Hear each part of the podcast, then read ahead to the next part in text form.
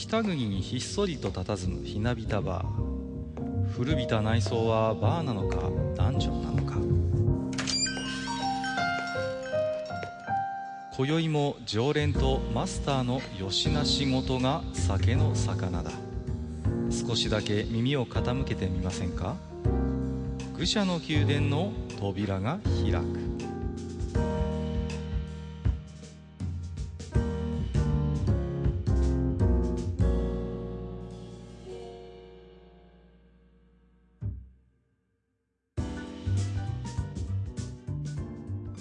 やいや、マスター。少し間が空いちゃいましたけども、ご無沙汰しておりました。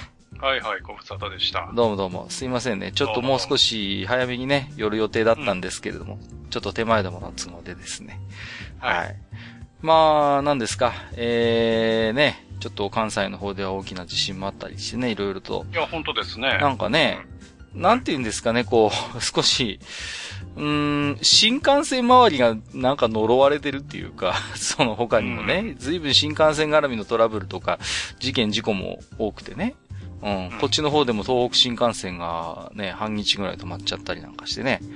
うん、そんなこともあったりして、何かと騒がしい世の中ではあるんですけれども。うん。はい。ここ最近どうなんですか？マスターの方は何か、こう、ニュースとかあるんですか？うん。まあ、まずね、うんあの、ポッドキャスト界隈でも関西にお住みの方は結構いらっしゃるので、うん。まあ、そういう意味ではね、あの、おなんていうか、お見舞い申し上げますそうですね。ね。まあ、はい。あの、それ、それだけはね、あの、言っておきたいと思うんですけども。そうですね。まあ、ツイッターでお付き合いのある方に関しましてはね、まあまあ、少なくとも、お大きなあー被害報告というのはまあ聞いてないんでね。うんまあ、そ、そこだけは。はちょっと一安心かなとは思ってましたけれどもね。うん。はい。で、まあ、そんな中ね、はい。えー、僕が気にしてるのはね、うん。もう、あれですよ。あのね、世間の人たちが玉蹴り遊びに熱中してるけれども、僕としてはね、あの地面を見ないで空を見ようということで、なるほど。少し、はいあのー視点を上に上げてということで。はいうん。でね、うんえー、はやぶさ2がですね、はい。いよいよ、あの、目的地の、えー、竜宮という小惑星にね、はいはいはいはい。もうあと何日かっていうところまで来てましてね、はいはいはいはい。だんだんその竜宮の映像が出るようになってきまして、へー。はい。あの、非常に興奮しているところでございます。はいなんかね、ツイッターで拝見しますと、結構マスターは関心を持ってね、うん、はい。あの、つぶやいてらっしゃるんだけれども、正直ね、なかなかこう、テレビでも取り上げないし、はい。まあ実は僕も含めてあまりピンと来てない人も割といたりするのかななんて、ちょっとね、え思っちゃったりもするんですけれども、はい。うんうん、どういう状態に今なりつつあるんですか？その辺は。あのーはやぶさ2という探査機が、まあ、はやぶさの後、うん。まあ、後継機ですけどね、はい。もう何年前ですか、えー打ち上げられてですね、えー今その、えー今回はね、糸川ではなく、うん。竜宮という、また全然違う形のね、はい。えー違うタイプの小惑星に向かって飛んでたんですが、うんうんえー今大体ですね、うん。はい。えーっと、ちょっと待ってくださいね。ホームページで確認するとですね、うん。えーその竜宮まで、えーあと136キロというところまで。で、かなり近づいていると。はい。うん。で、えっ、と、まあ、ホームポジションと言われてる、まあ、待機をする場所っていうのが竜宮から20キロのところなので、はい。まあ、そこまでの工程で行けばあと100キロちょっとと、うーん。はい、いうところで、うんえー映像としてもですね、うんだんだんその、今までは光の点でしか見えなかった、その竜宮という星がですね、はい。少しずつ、あの、まあ、形がわかるようになってきましてね。へはい。で、最初はこう、まん丸い星かなって言われてたんですけど、ー。はいはい。ちょっと角張ったコンペイトーっぽいへ感じの星みたいだねっていう話が来てですー。ね。ほうほうほで今日たまたままた新しい映像が公開されたんですけど、う。うん。それによると大きいクレーターがありそうだと。へということで、コンペイトーなのかデススターなのかと。ー。なるほど。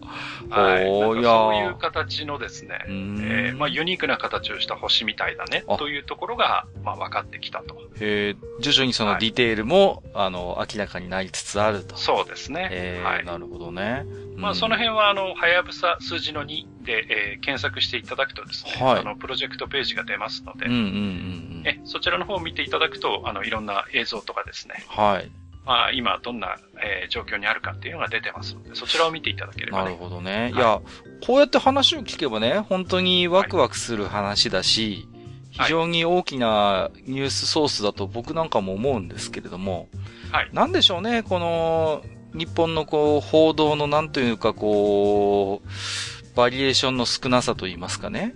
う。うんんうん。何か一つ事件が起こればそれ一辺と、まあ地震の話は別ですよ。これは本当に災害のね、情報提供大事だけれども、それ以外にもやれなんだ、ねえ、なんだかなんとかのドンファンがなんだとかね、あの、うんいろんなゴシップのような話もあってね、もっとなんかこう、科学として非常に夢のある話でもあるし、はいなんかね、こう、そういう、僕が思うに報道ってなんかそういう興味を喚起したり、まあある種の教育的なというかね、そういう教養的な側面もあるはずなんだけれども、なかなか最近のそういうなんかニュースショーみたいなのを見ててもね、うん、そういうワクワクさせられるトピックになかなか本当触れられないななんてことはちょっと思ったりもするんでね。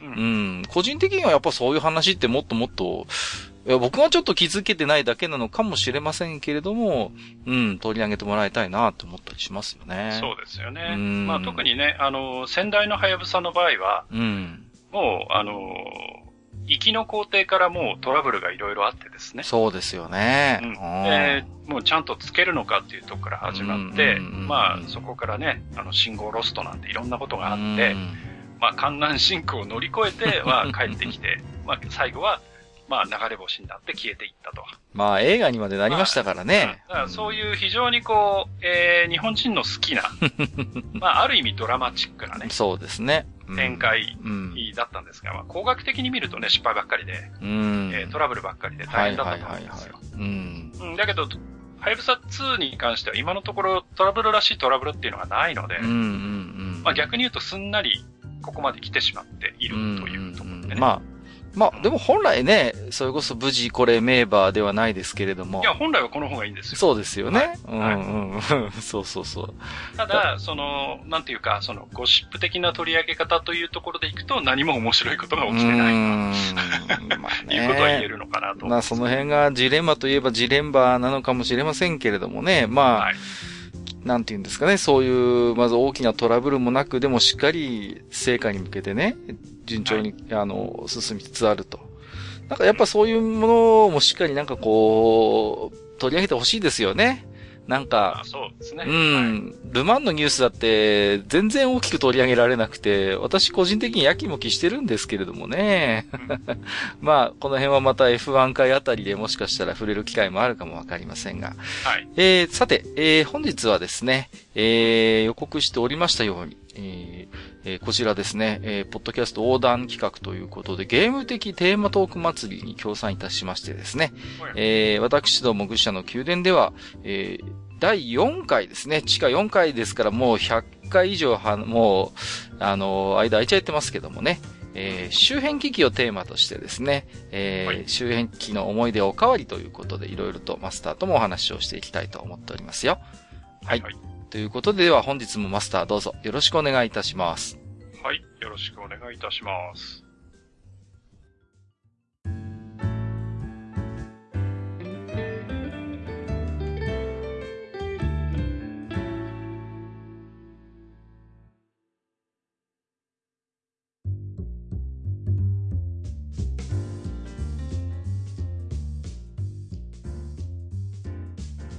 はい、えー、それではね、えー、本日は周辺機器の思い出おかわりということで、まあ、先ほどもね、あの、申し上げましたけれども、当店で周辺機器のことをメインで話すのは、地下4回の、えー、ファミコン外部コントローラー伝説という回以来でございましてね。はい。はいはい。ちょっと iTunes ではもう聞けなくなってしまっているんですが、えー、公式ブログの方ではまだ聞けますので、まあ、はいもしね、えー、未聴取の方いらっしゃいましたら合わせて聞いていただければなと思うんですけれどもね。あのね。愚者の宮殿の公式ブログに行っていただきますと、右側の方にですね、えー、マスターにご用意いただいた、まあ、近道といいますかね、えー、リンク集のリンクを貼っておりますので、そこから辿っていただけると早いかなと思っておりますので、はい。ぜひ見てみてくださいということで、まあ、えー、前回はですね、主にファミコンのね、周辺機器の話に終始していたような記憶があるんですよ。そうですね。うん、うん、はい。ね、なんか、ジョイボールがね、あの、なんだとかね、その辺の、はいはい。いろいろ裏技ができる 周辺機器でとか、なんかそんな話をした、した記憶もあるんですけれどもね。うんうん、まあ、ジョイボール、ジョイカード。ジョイカード。あと何ですか？ジョイスティック？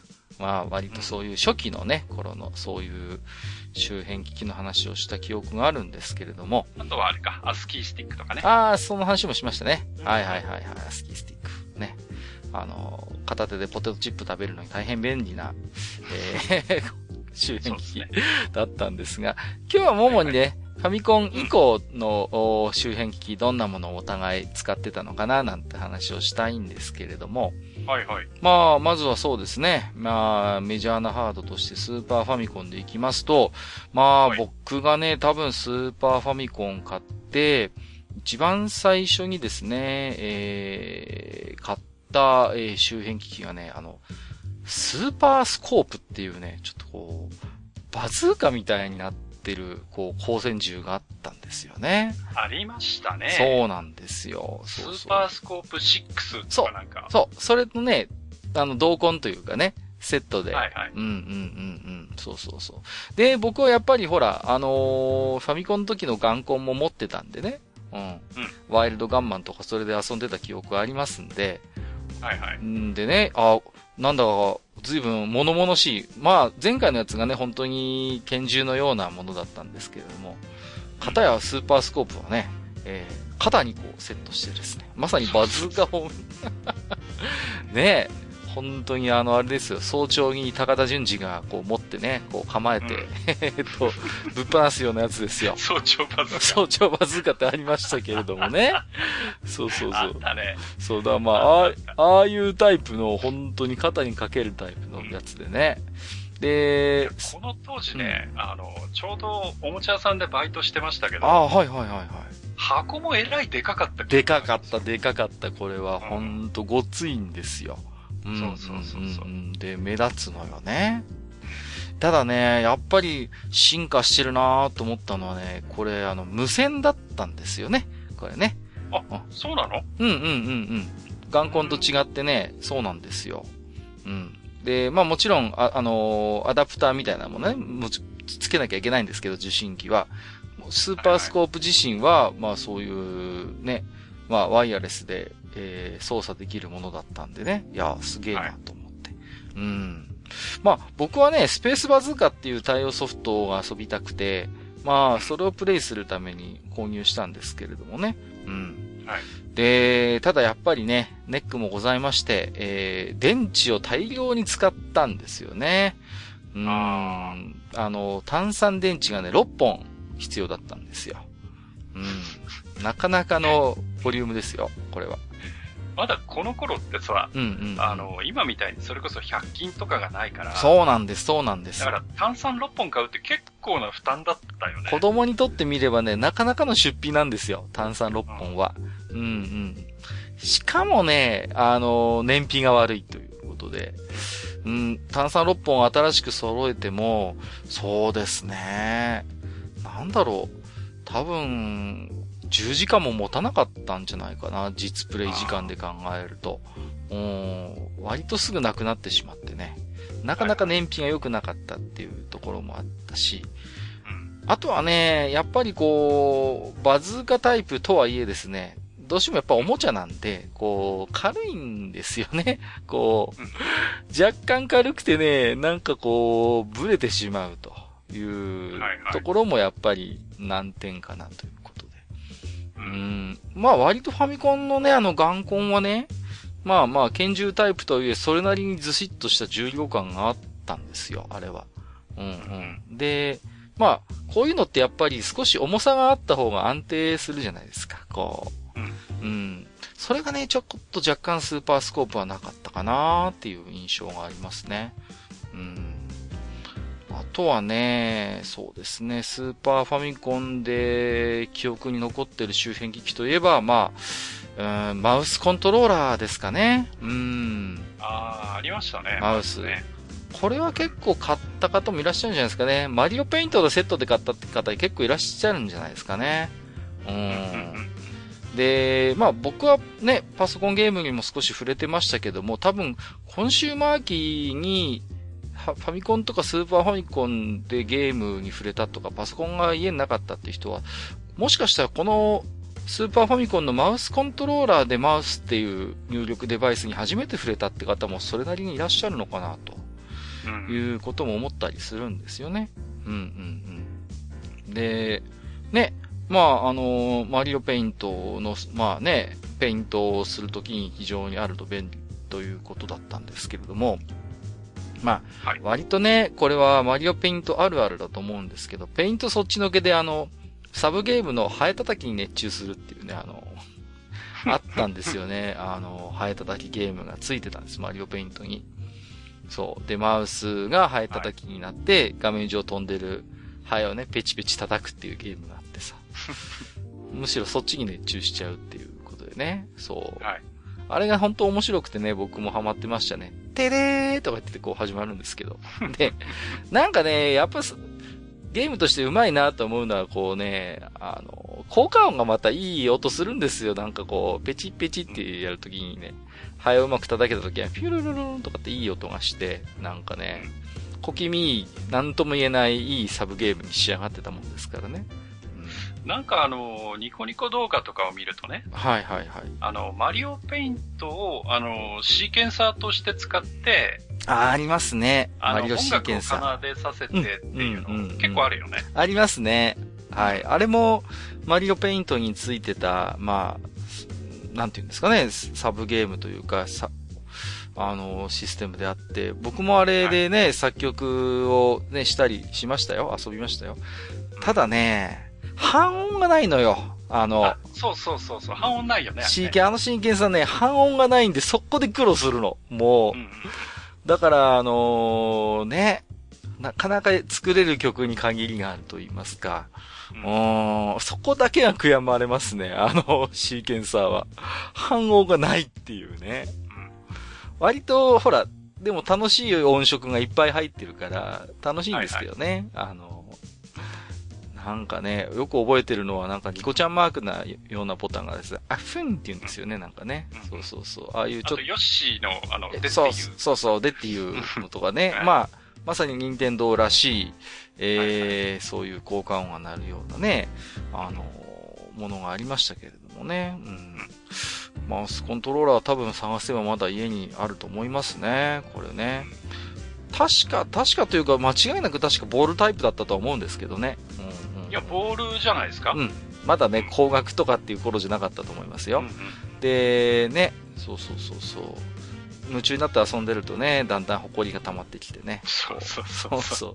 メンテしないといけないっていうね。そうそうそうそう。そんな、まあ、今どうでしょうね。本当20代の方とかマウスって言ってる、言ったら当たり前のように光学式だったりするんですかね、やっぱり。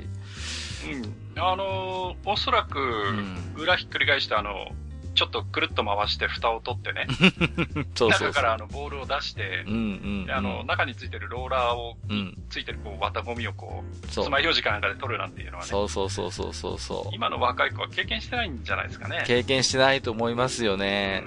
僕もだってエレコムのマウスクリーニングキットとか買ってましたもんね。なんかこう。はいはい。で、綿棒になんか染み込ませてさ、洗浄液をさう、んで、こちょこちょこちょこちょやってさ、こう、ね、そうそうほこりを取るって言ってさ、そう。大体ローラーが3つあるからさ。そうそうそうそうねうん、3軸あるんですよね。そうそうそう。それでね、うん、メンテしてさ、で、メンテ中にボールがどっか転がってっちゃったりなんかしてね、あれどこ行ったどこ行ったのっていうことをね、果たしてそう、そうそう。ね、えー20代の方にこの話をして分かっていただけるかどうかというところではありますけれどもね。はい。はい。まあそんなマウスコントローラーでしたけれども、あとはそうですね、うーん、なんかあります？この辺で。いや、あの、スーパーファミコンで、うん。あの、自分は持ってなかったんだけど、はい。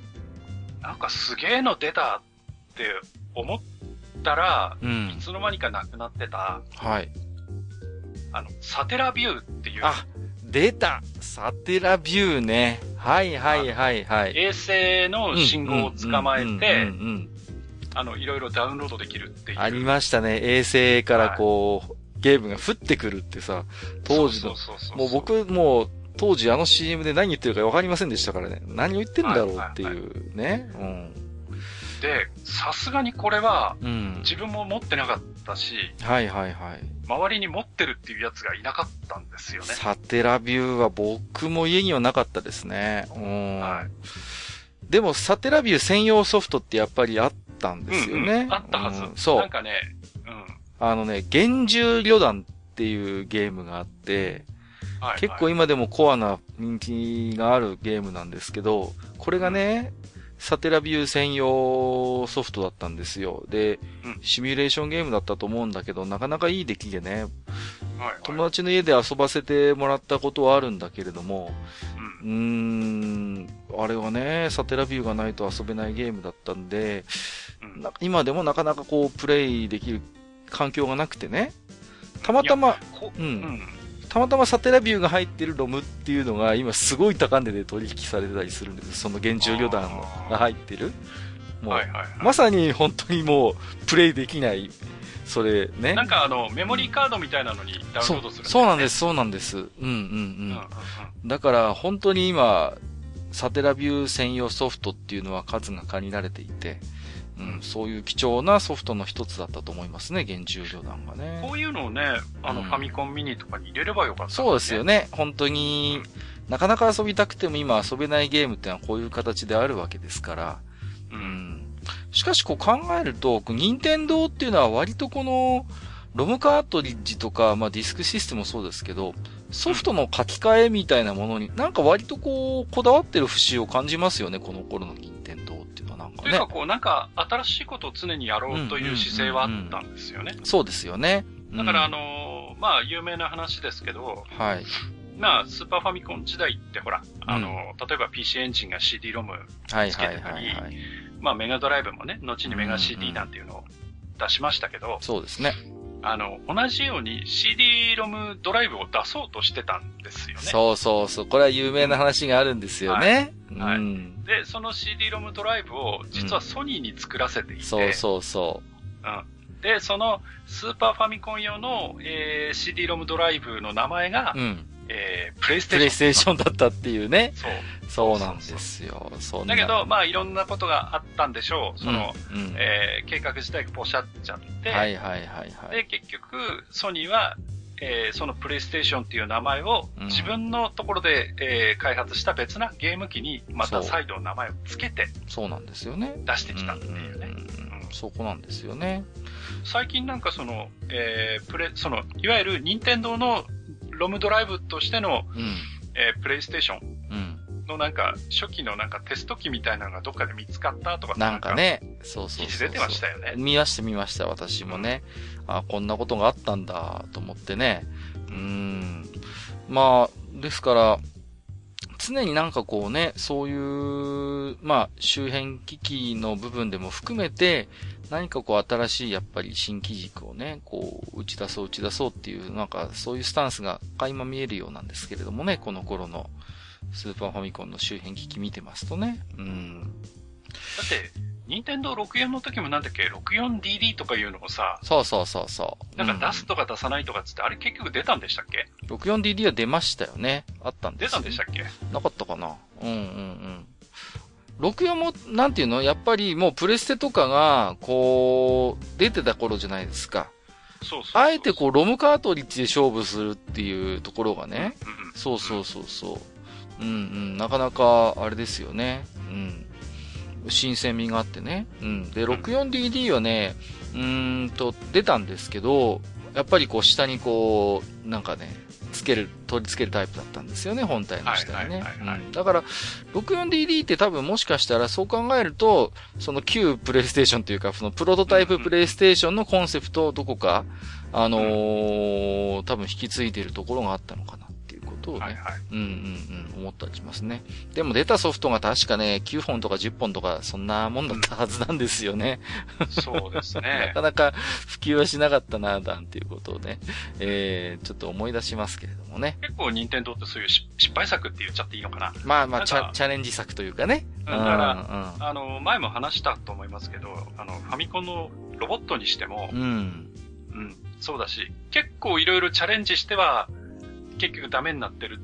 うん。っていうのがんん意外と多い、多いですよ。ね。結構ありますよね。まあ、でも中にはそういうものの中から、これはっていうのもあるじゃないですか。例えば、うんスーパーゲームボーイなんていうのは、まあ、この前のね、エミュレーター論じゃないけれども、あれなんてまさに。エミュレーターなわけですよ。はいはい。スーパーファミコンのね、ハード上でゲームボーイソフトを走らせることができるっていうコンセプトなわけだから、うんうんうん。今考えればあれだって立派なエミュレーターなんですよね。うん。出ないですかね。そうですよね。だと言えると思うんですよ。うん。だから、ああいう、なんていうのかな、あの、独創的なものもやっぱりうん、当時からね、作ってますからね。この辺はさすがだなっていう気はしますけれどもね。あれが良かったのはあれですよね。あの、普通の白黒のゲームボーイのソフトを指しても、うん。なんかちょっと色つけれたりそうそうそう、そうなんですよ。疑似カラーみたいなことができて。で、正直ゲームボーイの画面って、まあ、特に旧ゲームボーイ、そうなんですけど、ちょっと残像が出たりとかしても、やっとしてるんで、ね。もやっとして動きのあるソフトだとなかなか実は大変だったりしたんだけれども、まあ、これをね、ブラウン管にスーパーボーイゲーム、スーパーゲームボーイを使って映すと、その辺の、なんていうのかな、デメリットも解消されるし、うんうんうん。まあ、なんと言ってもね、あのー友達とか呼んで、みんなで見て楽しめるっていうね。うんうん、そういうゲームボーイの新しい楽しみ方をやっぱり提供できたのは、やっぱりスーパーゲームボーイのすごいところかなって思いますよね。そうですね。うんはいまあ、えっ、と、スーパーファミコン絡みのね、周辺機器の話をしましたけれども、はい。あとね、僕が持ってて、非常に印象深い周辺機器が多いのはね、PC エンジンなんですよね。ああ、はいはい。PC エンジンもね、いっぱいいろんな周辺機器が出てまして、うんまあね、変わり種でよく覚えてるのはね、あの、パチンココントローラーっていうのがあってね。あのあ、パチオくんね？そうそうそう。パチオくんとね、同梱だったの、これ。はいはいはい、はい。うんうん。で、うん、そうそう。パチオくんってそういう売り方だった。そうなんです、そうなんですよ。パチオくんって常にそういう感じで、で、しかもね、やたらめったら出るのよね、パチオくんってさ。そう。結構出てたね。そう、年に3本か4本ぐらいバカすか出してたわけ、この頃っ、て。そしてね、うんい。や、それこそね、結構売れてたよそう。。それなりにね、売れてたんです、実は。そうそうんうんうん。パチオくんシリーズってね、なかなか侮れない存在で、うん。あのーまさにね、うちの親父とかも買ってたしね、これは。うんうんうんうんうん。だから、そういう、なんていうのかな、あの、テーブルゲームとか麻雀ゲームと一緒で、割とそういう大人層に、こう、訴求するタイプのソフトだったのかなっていうことででね、PC エンジンのパチンココントローラーっていうのが、あのね、パチオくん幻の伝説っていうソフトに同梱されてましてね。うん。うん。で、まあ、パチンコってね、ご存知ない方は、えー、ちょっとわからないかもしれませんけど、あの、いわゆるね、ハンドルを回して、こう、弾の強弱、出てくるね、弾の強弱をコントロールするんですけども、うん。まさにこのパチンココントローラーっていうのは、その十字キーの右側にね、そういうハンドルがついていて、まあ、実機のこう、パチンコに近いようなあー操作ができるよという、はいはい。そういうコンセプトの、えー周辺機器だっで、まあね、これを使えばパチオくんはなんか本物のパチンコ台みたいに操作できますよっていうコンセプトだったんですけど、はいところがね、パチオシリーズのね、あの、弾の強弱の判定が割とガバガバでしてね。ガバガバなんすよ、これ。で、正直ね、ハンドル使ってまでの微妙なソースってあんま意味なかったっていう記憶がありますね。うん、正直これは。うん、だから僕はやっぱこれね、雰囲気だなと思ってましたね、当時から。きっとこれは。うん。だって普通のいやでも、う、うんん。普通のコントローラーの方は細かい操作できんだもんだって。でもさ、あの、うんどういうわけかさ、うんこういうあの、ギャンブル系のゲームってね、うんうんうんうんそれこそパチンコしかり、麻雀も。あの、麻雀しかり、うん。あの、パチスロしかり、そうですね。うなんか、その、専用コントローラーって結構出るよね。出ます、出ます。そうそうそうそう。麻雀も出るんですよ。あの14個ボタンついてるやつとかさ。それこそあの、井出洋介とかにそうそうそうそうそうファミコンだったかもしれない。ファミコンです、ファミコン。出るんですよ。うん。多分ね、あの、お割と大人をターゲットにしてるかうんら、うんうん。お金持ってたんじゃないかなって思うんですよね。あと、やっぱりその、ゲームセンターとか、実際のそのホールとかでやってる操作系じゃないと、うん。やっぱり大人の人ってなかなかその十字キーとボタンそう、っていうのにそうそうそういけないっそう。ていうのもあったのかな。あの、我々割とすんなりとあの、ね、いわゆるコントローラー対応しますけど、多分ね、我々が思ってる以上に、あれを、あのコントローラーパッドに違和感を持つ人ってそれなりにいたんじゃないかなと思うんですよね。うん。特に我々よりもちょっと上の世代とかがそうなのかな。はいはい。うん。となるとやっぱりこの辺のギャンブル系の周辺機器の種類の多さっていうのはなんかこう説明ができる気がするんですようん。ね。うん。うん。ねね、なんか僕らなんかはね、わざわざボタンを14個とか16個つけなくたってさ、カーソルでね、指定すればいいじゃんって思いますけど、いや、案外多分そこに抵抗がある人たちがいたんじゃないのかなってこう、思いますよね。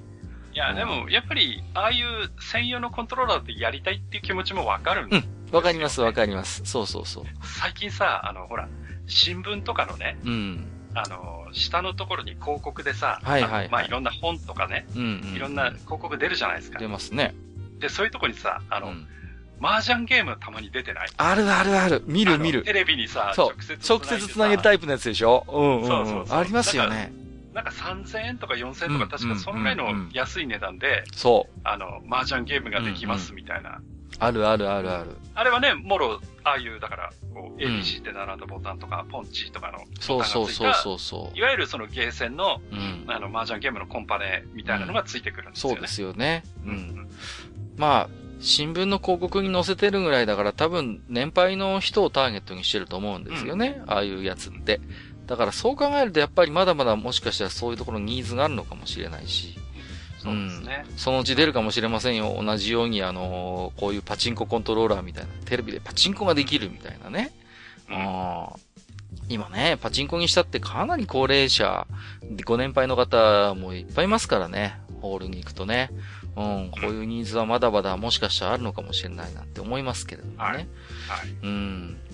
あとはですね、PC エンジンで、あのーこの前ちょっと引っかき回してて見つけたんですけど、はいプリントブースターっていうね、あのー周辺機器があり知ます。ってる人すげえ少ないと思うよ。少ないと思いますね、これ。あのね、実際にどんだけの人持ってたのかなっていう。うん。いや、だって、僕、それこそ、うん、お店で働いてましたけど、はいはいはいはい。お店ですら見たことなかったんですよ。普通ないですよね。僕も見たことないっすよ。うん。うんうん。いや、これはね、まさに僕もね、自分で買ったわけではなくて、兄貴からソフトごと譲ってもらったパターンなんですよ。いやだからね、持ってるっていうのはおかしいかうら。ん、なんだ、なんで持ってたのかなっていうね。はいまあはいこれもね、以前ちょっとお話はしたんですけど、PC エンジンっていうハードがね、まあうん、コア構想っていう、まあ、コンセプトのもとに、本当に、なんていうのかな、様々なバリエーション豊かな周辺機器があったハードなんですけども、見てみればこのね、プリントブースターは、あの、PC エンジンコア構想のね、アダバナ的チンハードと言っていいんじゃないかなと、うん、思ってまして、要はプリンターですよね。そうなんです。プリンターなんですよ。で、うん PC エンジンのお絵描きソフトにアーティストツールっていうものがありましてね。で、はいはい。これがね、何がすごいかっていうと、マリオペイントの場合は、あの、マウスでしたけども、これは PC エンジン用のタブレットがまずついてくると。えータブレットなんだ。そう、タブレットなんですよ。イラストブースターっていうタブレットがついてきて、しかもさらにですね、えー PC エンジンに画像を読み込むための、えっ、と、スキャナーであるところのフォトリーダーっていうのがついてきて、えー、ですげえな。で、このプリントブースターですよ。もうね、だから、すごいことになってる。だから、あの、ソフトプラス周辺機器3点セットっていうね、はいはい、はい。わけのわかんないことでね、値段、何万ぐらいしたのかな相当高かったはずですよ。うん。うん。わかんないですけどね、自分で買ったわけじゃないからわかんないけど、多分7万8万ぐらいいくんじゃないかな。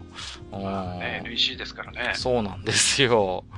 うん。ね、で、もう、この、なんていうのかな、そう、プリンスト、プリントブースターの上のところにそういうフォトリーダーをガチャンってこうはめ込むところがあって、で、使うっていう構造になってましてね。はい、うん。で、しかもこのプリンターが、実はね、プリンターとは言ってるんだけども、正確にはおそらくプロッターだと思うんですよね。というのは、ああ、はいはい要は、セットした紙にですね、直接ペンがは、を走らせて、書いた絵を出力してくれるっていうタイプなんですよ。プロッタだったんだ。そうなんですよ。プリンターじゃ、プリントブースターって言ってるんですけど、プロッタなんです、これ実は。そう。はいはいはいはい。もうね、なんじゃこれはということで、うん、当時もほんとぶったまげましてね。はい、まあ、で、でもね、正直私は絵心もないしね、うん、そんな、2、3回興味本位で触ったけれども、そっから先はもうほったらかしでしたね、なんか。うん。対応するなんかこう、紙とか、あと、なんていうんですかね、そういうペンの替えみたいなのも全然なくて、そのうちもうハードごと本当にどこでも見なくなってしまったんでね。うん。もう今やね、もうソフトもタブレットの方もなくなってしまいまして、完全に置物になってますけどね、我が家では。しかもこれ、あれじゃないですか、今僕ウィキで調べてますけど、うんうん、はいはいはい。画像の保存機能はなしってなってそうなんです、そうなんこれしかないの。出力するの。えらいこっちゃでしょもう、だから。なんでそこで。そう。ああ、さすが NEC だなっていう感じだよね。そう。このね、なんとも言えない一歩足りない感。うん、すごいですよね。もう。だから一度書き始めたら、もう、この、プリントブースターを使って出力する以外に残しておく手段がないというね。恐ろしい、この、仕組みになってましてね。はい、まあ、ほんと PC エンジン、まあほんと残念コンセプトな周辺機器、まあ山ほどありますけれどもね。うん、まあ、それの、なんていうかもうほんと極北に位置するような、こう、さあ、周辺機器でね、よく覚えてるんですよね、これはね。もう、なんかね、本当に、なんかでも単体でもそれなりに今いいお値段するみたいなんで、コレクターはいるんでしょうね、きっとね。いや、いるでしょう、これは。ちょっとね、なんか、これは見計らって売っ払おうかなと思ってますけどね。そのためにはタブレット発掘しないとそうなんです。ほんとセットで、だ多分どっかに眠ってるはずなんです。これ全部セットで譲り受けたんでね。ちょっともう一回探してみようかななんてこと思いますけれどもね。うん、まあちょっとね、ねうん。はいはい。PC エンジンってやっぱりほら、コア構想っていうのがあったから、うん、そうですね。その、周辺機器っていうのがやっぱり結構あるよね。うん、そうなんですよ。うん、で、特にやっぱ NEC さんが主導してたんで、NEC さんが、まあ、いわば純正の、そういう周辺機器っていうのをたくさん提供していたっていう印象がやっぱありますよね。うん、ね、それこそマルチタップもそうですよね。うんうんうんうん。あとはほら、天の声だっけ？そうそう、天の声バンクとかね、天の声2とかね、あの辺もまさにそうですよね。あとはね、本当にレーザーアクティブなんてものまであるし。本当にね。いやー、だから、うーん、まあ、これはね、PC エンジン界でも話はしましたけれども、はい、そういう PC エンジンのコンセプトっていうのは、面白かったと思うんですよね。うん、面白かった、すごく、うん。だからそういうゲームハードっていう枠組みを超えて、まあ、いわばその、ね、ゲームのために、まあ、用意されている機能というのを、どんどんどんどんそういう周辺機器を拡張していくことによって、機能の方も拡張させていくことができるっていう。うんやっぱそういうコンセプト自体は、うん、決して、なんていうのかな。あのー、うん、つまらないものではなかったし、もちろん、何か、やっぱり、当時からしてね、可能性を感じさせるコンセプトだったと思うんですよね。うん。まあ、言ってみればね、今、プレステ4とかで、まあね、あの、テレビ録画機能をつけてる、ナスネとかありますけども、はいはい。ああいうものだって言ってみれば、こう、大元を辿っていけば、この PC エンジンのコア構想につながってくる流れのものだと思いますしね。うんうんうん。そう考えればね、やっぱり決して無駄ではなかったのかなというふうに思いますよね。だから夢はあったんだけど、うん。なんかこう、現実は見てなかったかなっていう。そうですね。そこですよね。ちょっと夢に行き過ぎたかなっていうところは正直あります、ね、まあ、どうしてもやっぱりこうね、NEC っていう会社がまあパーソナルコンピューターとか PC98 シリーズなんかを提供していた、やっぱ NEC ならではの発想でね、まあ、なんていうか、その辺やっぱりいい意味でもそうでない意味でも、おもちゃに、えー、固執してたというか、おもちゃであることにこだわっていた任天堂とは好対象なのかなと思うんですよね。あくまで任天堂さんっていうのはおもちゃであると。で、子供がやっぱり触るものであるっていう、やっぱある種どこかこうね、そこを割り切ってたところがありますから、うん。やっぱそういう会社が出す周辺機器とは一線を画するコンセプトがやっぱあったんだろうというふうに思うんですよね。まあ、なんたってね、やっぱりその PC、あの、PC エンジンは、あの、CD ロムを普及させたっていう意味ではね。うん、うん、うん。そうなんですよ。うん。だからそこのやっぱり功績はありますし、うんうん。まあ、やっぱりヒューカードにしたってね、今にして思えば結構な衝撃でしたからね。こんなにゲームのロムって薄くできるんだ、とかね。そうそうそう。やっぱ僕もあの、外部メモリっていう概念はね、それこそ、の、天の声バンクで初めて触れましたからね。うん、はいはい、あこういう記録媒体があるんだ。それまではね、それこそ、ロムカートリッジの中にあるっていうね、あの、ファミコンのスタイル。あるいはまあ、それこそ今日の周辺機器で言うと、まあ、アスキーが作ってたターボファイルとかね。うんうんうん。ああいうものしか知らなかったわけですから。うん、あ、こういう方法もあるんだなそういう、なんていうかな。記憶装置を外部に持ってくることができるんだっていうのはやっぱり面白かったかなと思いますよね。うん。そうですね。はい。まあ、えっ、ー、と、ね、いろいろと私、閣下の、えー、思い出のある周辺機器の話をしましたけれども、実はですね、今回この周辺機器をテーマといたしまして、いくつか置き手紙も頂戴しておりますんでね、えーはいはい、こちらもね、ご紹介していきたいと思ってますよ。はい。えーと、まず1通目は、はゆちーさんですね。はい、ありがとうございます。えー、周辺機器といえば、PC エンジンのマルチタップですかねということで、うん、5人で一緒にゲームできるのは衝撃でした。えー、ダンジョンエクスプローラーやボンバーマンの対戦を死ぬほど遊んだなということでね。いやー、これはなんかすごいわかりますね。うん。はい。そう。PC エンジンの周辺機器って言って真っ先に思い浮かぶのはマルチタップって方も多いんじゃないでしょうかね。うん。うん、最大5人までいけますからね。そうなんですよね。うん、その辺がやっぱりすごいですし、あの、ボンバーマンの対戦はね、本当に流行りましたからね、やっぱりね。うん、誰が真ん中取るかっていうね。真ん中が一番あれ本当不利だと思うんですよ。もう、どう。勝ち抜いた人が真ん中とかさ。そうそうそうそう。なんか独自ルール作りますよね。これはね。そうそうやったやった。わかりますわかります。いや、ね。だから、マルチタップっていう、まあ、周辺機器って今普及するかって多分今はまずないんですよね。うん、そう考えるとまだまだ友達の家に集まって一つのテレビをみんなで囲んでゲームする時代だったんだなってことですよね。うん。こういうものがあるっていうのは。いやーもうね、あの、PC エンジンとこのマルチタップをつけたボンバーマンっていうとね。はい。あの、えー、僕学生だったんですけど、うん、あの、まあ、ゲーセン仲間が、はい、あの、バイトしてる、うん、あの、カラオケ屋さんがあったのね。はいはいはい。はい。で、カラあの、ボックス、カラオケボックスがあったんですよ。うんうん、はいはいはい。カラオケルームが。うん、で、こう、そこの一室をはい。借りてっていうか、ただその、空いてる時に使わせてもらって、うん、で、ほら、でっかいモニターついてるじゃないですか。はいはいはいはい。そうですね。うん、そこに PC エンジンつなげて、まさか。そう、マルチタップで5人対戦でボンバーマンやってて、そう、カラオケで朝までボンバーマンやってたっていう記憶あります、あー、わかりますね。うん。ボンバーマンのマルチ対戦はもう朝まで系ですよ。もう、そうそうこれとね、桃鉄が多分両巨頭だと思いますね。こう、多人数朝まで系ゲームというとね。はいはいはいはい。いや、懐かしいな。ダンジョンエクスプローラーもね、確かに遊びましたね。うん。だからまあ、今やね、オンライン対戦機能みたいなものがあるから、まあそれが言ってみれば、大きな、なんていうか、マルチタップのこう、なんていうかな、今の 形と言えなくもないのかなと思いますけれどもね。うん。はい、えー、骨っこライダーさん。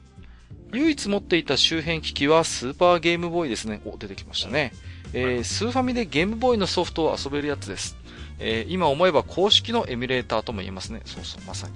えー、キニン工場録鬼シリーズに当時ハマっていて、これを使えばテレビで腰を据えてできるのでよかったです。ということでいただきました。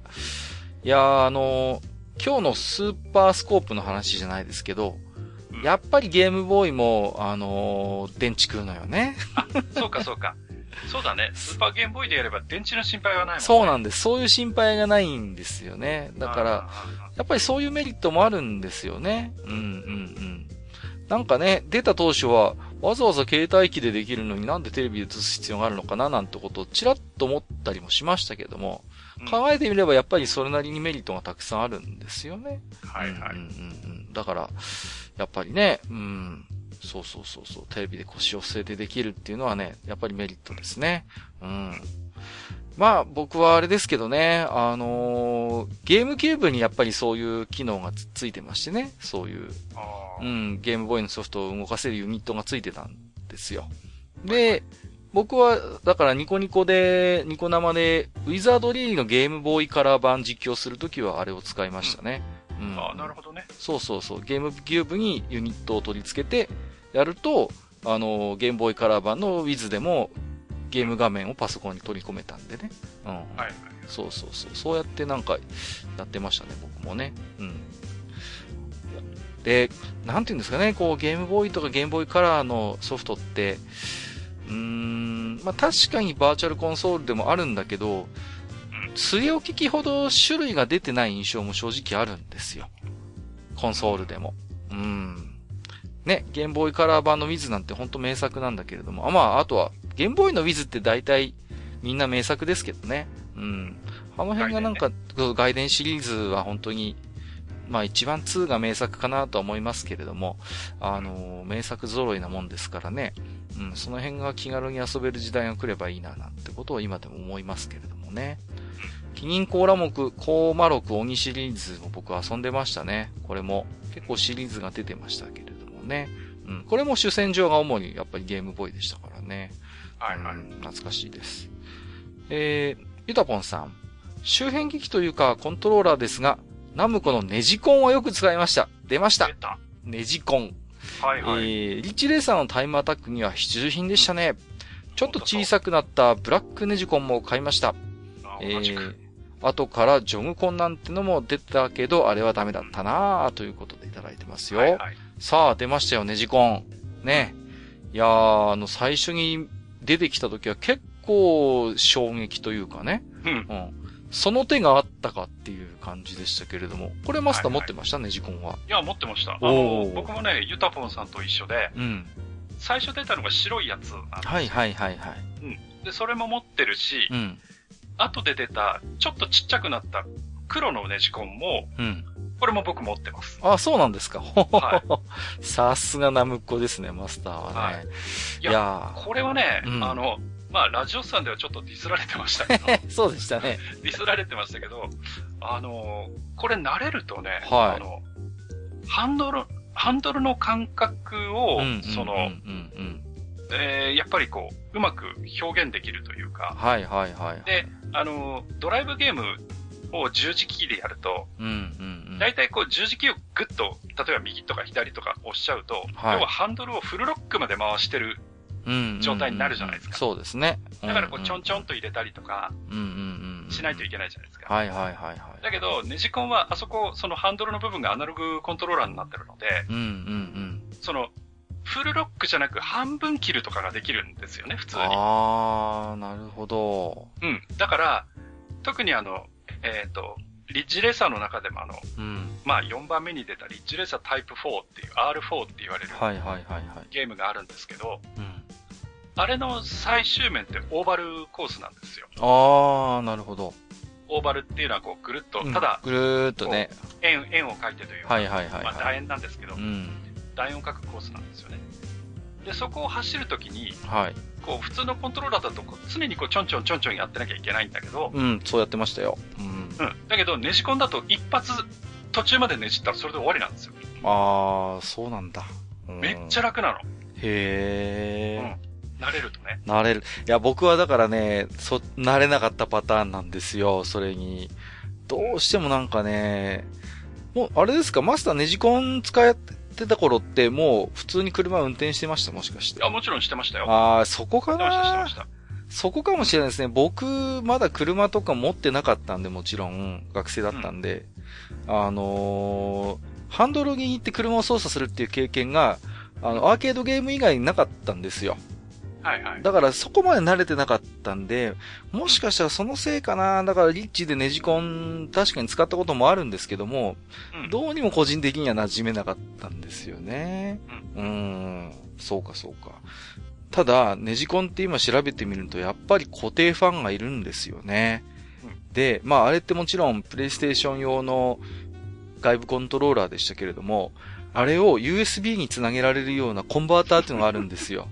で、ありますね。そうう。そうそう。今でもだから、あの、レースゲームをねじ込んでやりたいっていう、一定の需要がやっぱあるんだなっていう。でね、あの、当然ねじるところがアナログなんですけど、うんうんうんあの、ボタン4つついてるんですけどうん、はい。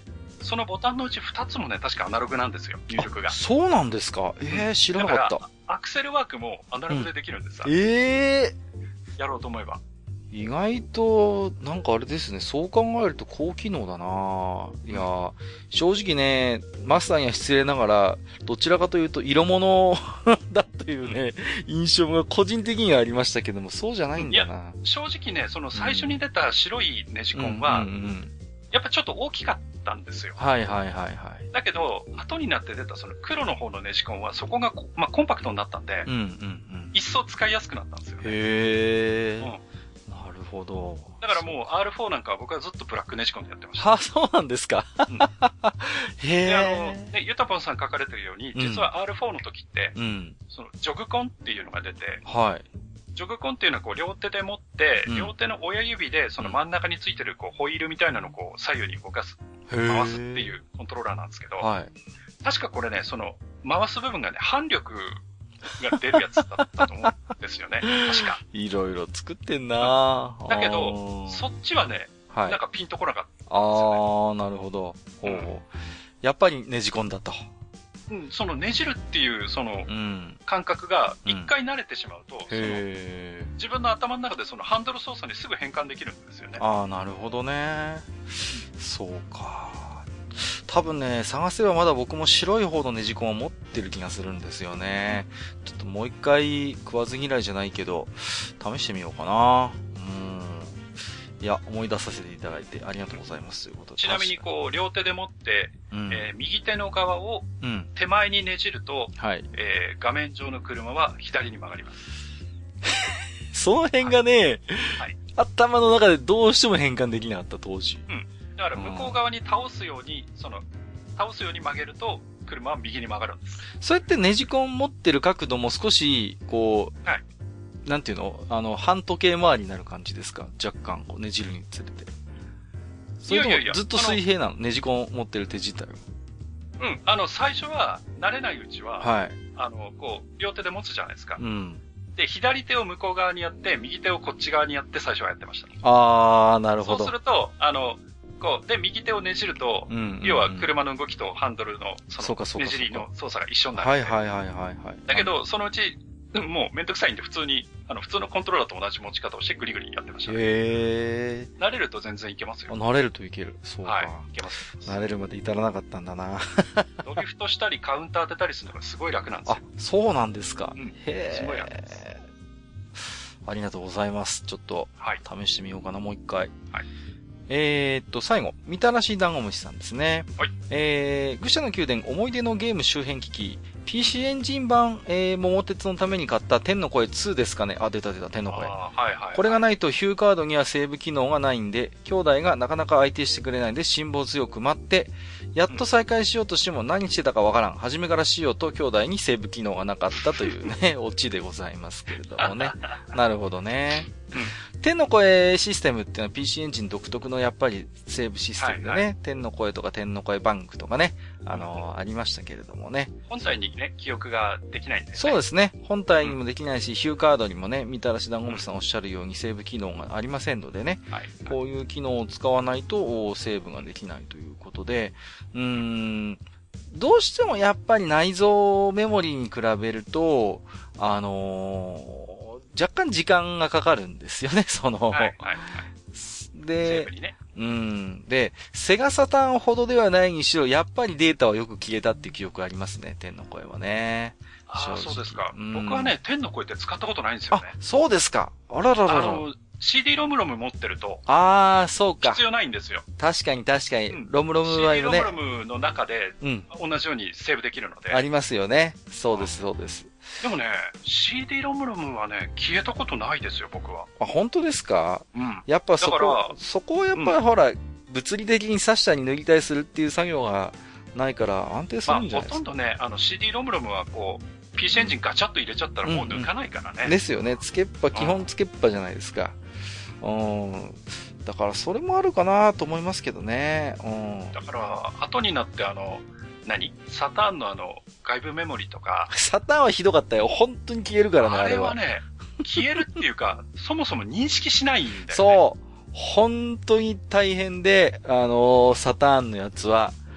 で、いろいろね、あのーハウスルールがあるんですよ。いろんな家にセガサターンがあったんですけど、お前んちのメモリどうやってるって。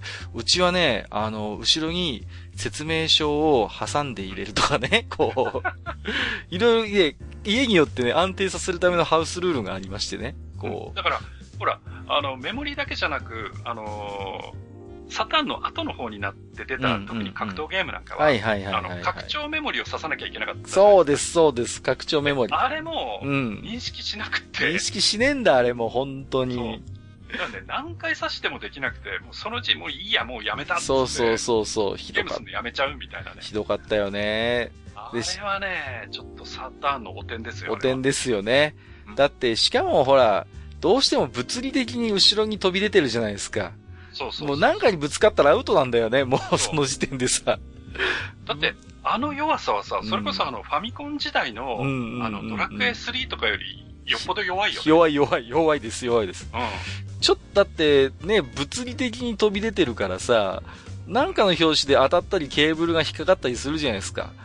ん。もう絶望ですもんね。はーってやっちまったって言ってさ。そうそうそうそうそうそう。で、ね、それこそ認識しながら何回も刺したり抜いたりしてるうちに本当にメモリの方もなくなっちゃったっていうさ。いやー、メモリというのは核も儚いものかということをね、セガサターンでは勉強させていただきましたけれどもね。その辺やっぱ、あの、初代のプレイステーションはスマートでしたよね。そうですよね。やっぱあの、メモリーカードですか。うんうん、安定信頼性も高かったし。高かったですね。安定してましたよね。うんそうそうそうそう。ああいうなんかスマートなタイプになぜできなかったのかというね。本当だよ。うん。それがセガなんですけどね。まあその辺の残念なところがやっぱり、セガたるゆえんですけれどそうそうそうもね。それがセガなんですうけど。んうん。ちょっとした残念要素があるっていうことでね。えー、みたらしさん、おみさんありがとうございましたということで。はい。はいえー、まあね、いろいろと周辺機器についてもお話をしてきましたけども、どうですか？マスターの方でまだこんなやつがあったとか、あんなやつがあったとかあります？こう。うん、まあ、あの、サターンとかまで行くと、結構いろんなコントローラー僕も買ったので、はいはいはいはい。それこそ、あ、ん？何？アーケードスティック、はいはい、ありましたね、アーケードスティックとかね。うんうんうん。あとあの、えっ、と、本当に、あの、操縦桿みたいになったアナログコントローラーとか、ああ、ありますよね。あとハンドルコントローラーとか、ハンドルもありましたね。うん。そうそう。サターンはね、文句言ってる割にはね、コントローラーは随分買いましたね。なるほど。はい。まあ、あのー周辺機器ってまあ今日もいろいろお話をしてきましたけれどもね。はい。まあ、あのー分類しようと思うと多分いくつかね、分類ができるように思ってるんですよ。うん、う。うんん。で、最後にちょっとそんな話もしてみたいんですけども、まあはい、一つはね、やっぱりこれが一つこう周辺機器の原型の一つだろうなと思うんですけれども、えー、アーケード機能再現型っていうことでね。うん。はい。例えばやっぱりコンシューマーに移植された作品などで、アーケードの操作を再現するための周辺機器っていうのはやっぱりあっただろうと思うんですじよ、ね。ゃあ、さっき言ったそれこそパチンコのコントローラーとか、うんうんうん、まさにそうであすよね。とね、あの、麻雀のパネルとか。パネルとかも多分このアーケード機能再現型だと思うんです。うん。まあ、さらに言うならばやっぱ眼根だって多分最初はこれに分類されるだろうとああ、そうかもしれない思いですね。ますよね。うんうんで、あとね、このアーケード機能再現型で思い出すのは、例えばアルカノイドについてきたつまみ、つまみ型のコントローラーありましたよね。はいはいはいはいはいはいうんうんうんあれなんかは、まさにアーケード機能再現型だと思うんですよ。うん。アルカノイドってつまみで操作してましたからね。はいうんうんうんうんパドルでしたね。パドルでしたから、そうそうそうそう。ね。あれもまだ、動くかどうかわかんないけど、まだありますね、うちにもね。うん。僕あとははですね、あの、うんうんプレステのパドル持ってますね。あ、本当ですか？ナムコミュージアムについてきた、あの、GB とかボム B とか遊ぶはい時の、はいはいはいはいはい。あー、なるほど。まだどっかにあるはずだ。あーだはい。その辺もやっぱり、ほら、言ってみればアーケードの操作を再現するやつですよね。うん。はい。あとはまあね、古いものじゃなくたって、例えば、う電車で GO のマスコンなんていうのもまさにアーケードキーの再現型ですよ。これもね。うんうんうんうん。ねえ、これも、親父持ってたな。うん。やっぱりあのゲームは、うん。あの、電車で GO は特にやっぱりその、うん電車ごっこっていう、その、えー、ゲームそのものの目的からしても、そうなんですよ。やっぱりマスコンありきじゃないですか。そう、マスコンありきなんですよね。ううんんうんうん。だからやっぱあれも含めての、やっぱゲームだろうっていううん。コントローラーでも遊べないことはないけどっていう感じでしたからね。うん。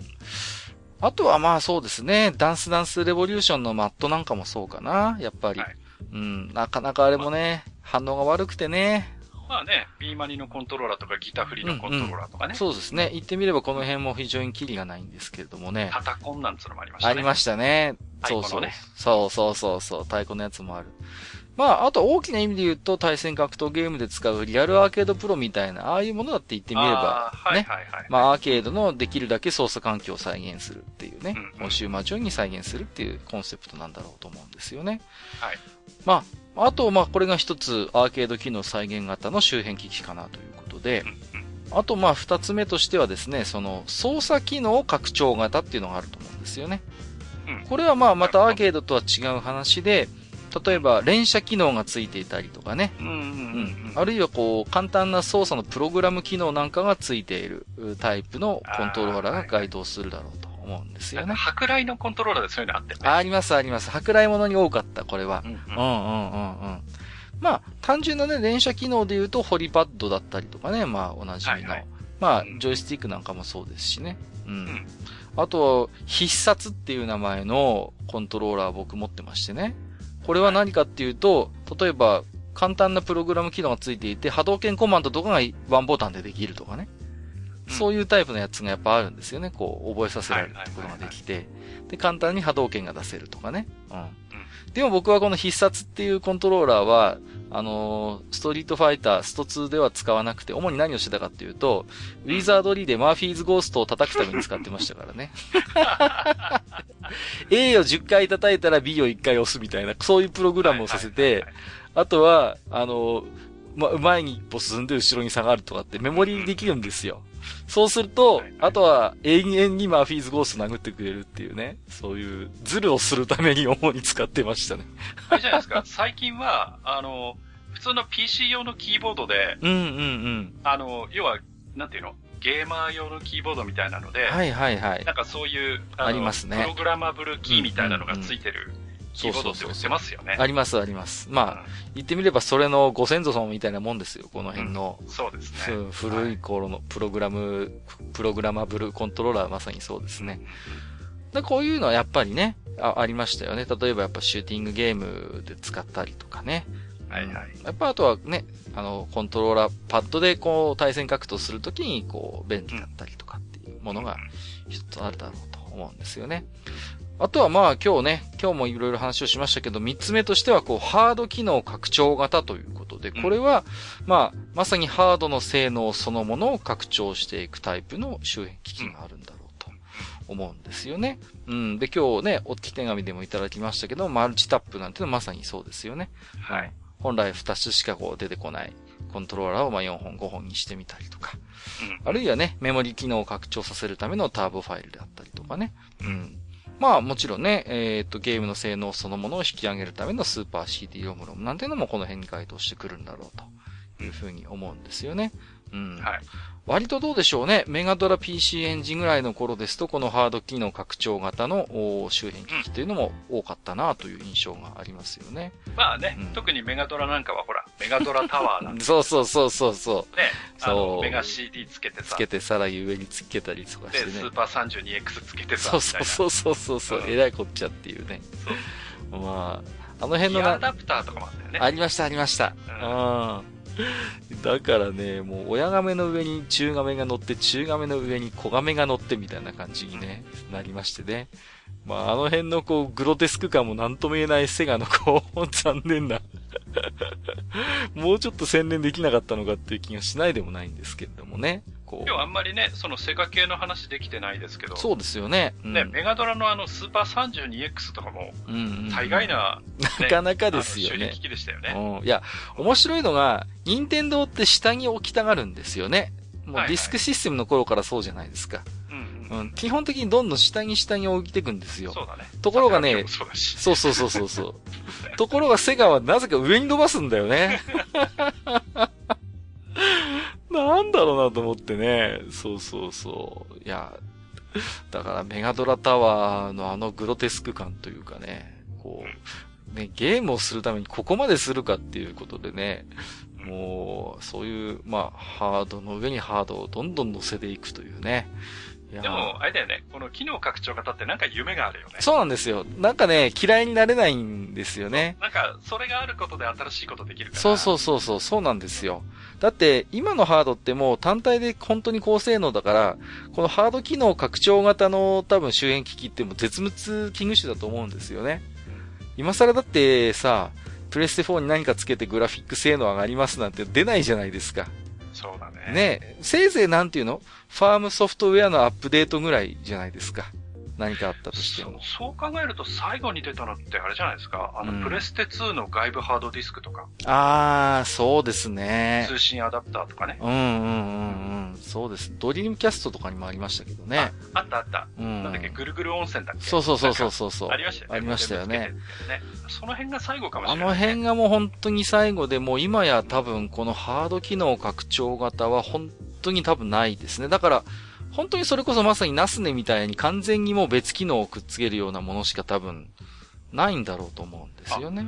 VR ってどうなんですかね？あの、プレステ4の PSVR? あー、VR はどこに入るんでしょうね。あれは、ど、どれなんですかね？どうなんでしょうかねやっぱりハード機能拡張になるのかな？ですかね。操作機能拡張とはちょっと言えが言い難いと思うんですよね。だって、あの、専用ソフトになってしまうわけだから、そうですねね。VR のソフトをコントローラーでやるのを補うために VR があるわけじゃないですからね。うん。そう考えると現代型のハード機能拡張型周辺機器と言えるのかもしれませんね。確かにね。そうですね。うんうんうんうん。なるほどね。ほう。ということで、まあちょっと最後にね、えー周辺機器の分類についてもお話をさせていただきましたけれどもね。うんうんうん。まあね、そろそろちょっといい時間なんで、えーまとめと言いますかね。えー今日はですね、えーと、ゲーム的テーマトーク祭りということで、えーこちらはですね、えーと、もちおのゲーム大好き DX さんと、えー、親バカゲームミュミュージアムさんのね、合同企画ということで、まあ、えー普段お世話になっている番組でもございますのでね、ちょっとうんその乗っかりまして、えーはい周辺。はい、はい。周辺機器のお話をしましたけれどもね。まあ、さっきのマスターの話じゃないですけれども、やっぱりこう、特にハード機能拡張型のや周辺機器なんてのはやっぱ夢がありましたね、本当にね。うん。で、今日途中でも触れましたけど、PC エンジンのコア構想にしたって、やっぱり、それ自体当時とてもワクワクしたしね。うん。はいうんうん。だから、そういう、なんていうかな、やっぱ周辺機器にはやっぱ独特の魅力というか文化がやっぱあったよなーってことをちょっと思いますよね。うん。で、やっぱね、各社いろいろ頭をひねって、あのね、サードパーティーも様々なやっぱり周辺機器を提供してね。まあ、本当にナムコのネジコンなんていうのは本当独創性がすごいですよね、やっぱりね。そうですね。うん、はい。うん。まあ、慣れた人、慣れなかった人いますけれどもね。うん。うん。まあ、いかにしてあの、コントローラーパッドで、あのドライビングの操作感を少しでも再現できないかっていうね。うん。あと微妙な操作ができるようにならないかっていうところでね。まあ、はいこれやっぱ一つナムコの、こう、誇るべき、えー周辺機器の一つとして挙げられるのかもしれませんけれどもね。うん。そういうことも思いますね。はい。まあ、どうですか？今後何か未来に向けて、えー、まあ今はね、VR の話も最後出ましたけど、うん今後こんな周辺機器出るんじゃないかみたいなのってなんかこう、あったりします？なかなか難しいとは思いますようんうんうね。ん、そうですよだね。から、うん。まあ、VR に行く？うんうんうん。あとはまあ、そっからさらに行くとしたら、その触覚はいはいはいはい。を、その、どうにかこうにかするような、うーん。なんかグローブみたいな。パックスパワーグローブに戻っちゃう。ファミコンに戻っちゃうじゃないですか。うんそうですね。僕がこの前ちらっと見たニュースでは、やっぱり、あの、匂いっていうのがありましたね。なんかこう。ああ、はいはいはい。うん匂いね。いくつかそういう香料の元になるものがあって、ゲームの雰囲気に合わせてそれを調合してね、ゲームの雰囲気に合わせたこう匂いが出せるようなものを実は開発してるんだとかね。まあ、実はまだまだあのーそういうね、面白い周辺機器を開発しようとしてる人たちがいらっしゃるのは事実なんでね。う。うんん。ぜひもね、今後ともね、そういう我々がお呼びもつかないようなところからね、面白い周辺機器が出てこないとも限らないということで。はい。はいちょっと楽しみにしたいなというふうに思いますけれどもね。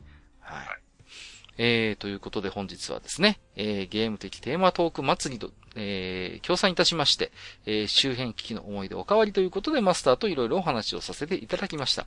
本日のマスター、ありがとうございました。はい、ありがとうございました。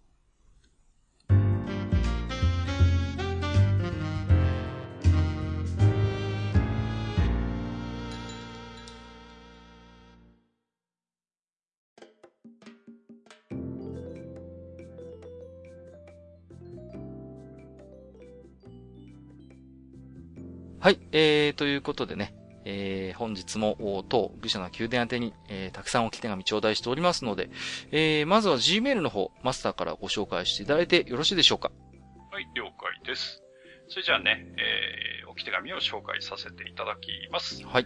えー、まずお一人目。えー、しげち兄さんです。あありがとうござはいいま、す。ありがとうございます。暴れラジオスさんの兄さんことしげちーさんですね。はい、はいありがとうございます。ありがとうございます。えーと、サンダーバードあるある。うん。サンダーバードネタですね。出ましたね。えーと、0X 号の合体長すぎて BGM の尺にならない。わこかる。れ劇場版だよね。劇場版です。えー、それから、えー動くのは下唇だけ。うん。えー手のアップはいきなり実写。あるある。あるある。それから5号の任務、孤独すぎて発狂しそう。えー1号と2号、着陸時の逆噴射まで謎の力で浮いてる。あー、はいはいはい。えーこんこんな感じかしら？ねえ、パーカー。はい、お嬢様。現場からは以上です。最後はね、ペネロープネタでこう、うまいこと締めていただきましたけど、まあ、これを拝見する限りでやっぱしげちぎさんも結構サンダーバードご覧になってたんだなってことがね、はいわかりますけれどもね。あーいやーでも子供心にね、5号は確かに孤高の存在だよなって思ってましたけれどもね。うんあんな空間にね、大概一人か二人でいたりしますけどもね。うんはいいやいやいや。うん、1号と2号がこう、謎の力で浮いてるっていうのはこれ、なんかわかりますね。うん。そうそうそうそうそう、これはね。何も、風車も何もなくスーッと飛んできて、そうそうそう一応キーンっていう音はしてるんだけど、そうそうそうそう飛んできて、いきなり逆噴射をドバーンってして降りてくる。そうそうそうそうそうそう。はいやたらそこまでフスムーズなんですよね、こそうそう。う。これはなんかわかりますよね。うん。そうそう。ところどころ実写が入るのね。手のアップとか、まさにそうですよね。うん、そうそうそう。確かに。まあ、それも含めて確かスーパーマリオネーションって言ってたと思います。そう、だからそういう多分ハイブリッドっていうかね。うん、うん。だからその辺がどんどんどんどん進化していって、で、サンダーバードの頃って、まだ若干人形がディフォルメされてるから、確かにちょっと違和感あるんですけど、はいこれが後半のね、作品になってくると、どんどん人形もリアルになってくるんで、あの、ロンドンシリ X ぐらいになってくると全然違和感ないんですよね、この辺もね。うん。はいそんな記憶がありますよ。はい。はい。えー、しげち兄さん、ありがとうございました。はい、ありがとうございます。はいえー、それからお次ですね。えーと、これは誰でしょうかね？誰でしょうね。えーと、濁棒弁慶ですか？あえて、あえてダクと呼んじゃいましたけど、これ、濁り棒、はい。濁棒、はい。濁棒弁慶さんですかね。はい。うん、なんか、愚者級ファミリーに似たような名前の方がいたよなんか似、たような人いますいなかったような、はいなんかね、はい。はい。えっ、と、えーお番です。えー先にマスターへ出演オファーの話をしたのに、閣下を先に出してしまったことを懺悔したい。なんだよ。なんだよ。もうバレバレじゃねえか。そうね。えーサンダーバード会聞かせていただきました。うん。えー自分は再放送を幼少期に見たぐらいのおぼろげな記憶でした。うん。えーお二人の話を聞いて映像が思い浮かび、色褪せない斬新さを感じることができました。ありがとうございます。うん。えー私、私事ですが、えー最初にサンダーバード関連に触れたのは何だろうと記憶をたどった結果をお伝えします。うん。えーそれは本編ではなく、親父殿が所有する、えー鳥幹先生のギャグ漫画、ルンルンカンパニーです。懐かしいね。えーやっておしまいパーカーのセリフの後、えー、執事の吉田さんが車にあるスイッチを押して、とんでもないものからしょうもないものを出すというシーン。えー子供でしたのでその時は笑っていましたが、えー後に本家を見た時、これか、パーカーと叫んだのを覚えています。はいはい、えーその後にも、絶対無敵雷神王で出出動時、うん。えー教室の机や椅子が動き出したり、校舎が割れたりに、えー興奮すると同時にサンダーバードを思い出したりもありました。うん。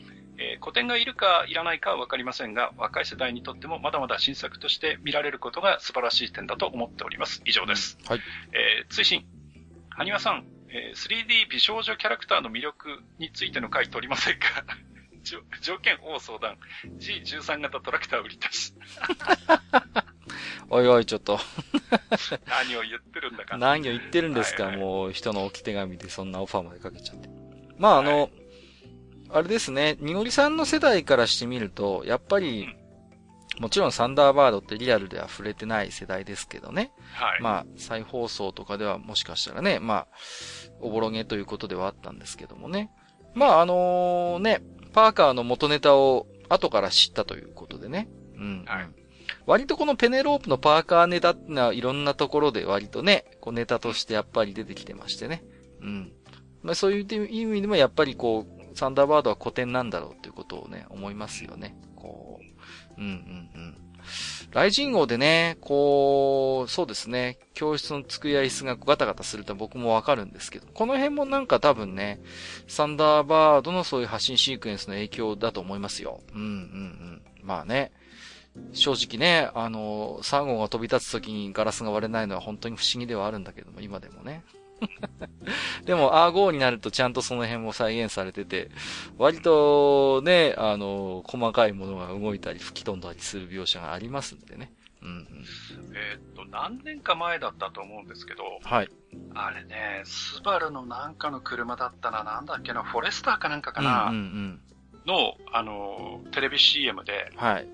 あの、男の人が、本棚の本をなんか、カチャッとやるんですよ。あー、ありました、ありました、なんか。そうすると、なんかその、緊急発進みたいなシークエンスが始まって、はいはいはいはいはいはい、最後ねはい、。滝の中かなんかからね、車がドバーンって出てくるまさにですよね、あれはね。そうそうそう、あったんだよ。そうそうそうそう、あります、あります。うん。そうそう、あれもやっぱりね、元を正していくと、やっぱりサンダーバードに当たるのかな当たりますよ。ね。うん。あとは、今やってる CM ですと、札幌がね、あのーレベル9っていう、あのーな、9%のビールの CM してるじゃないですか。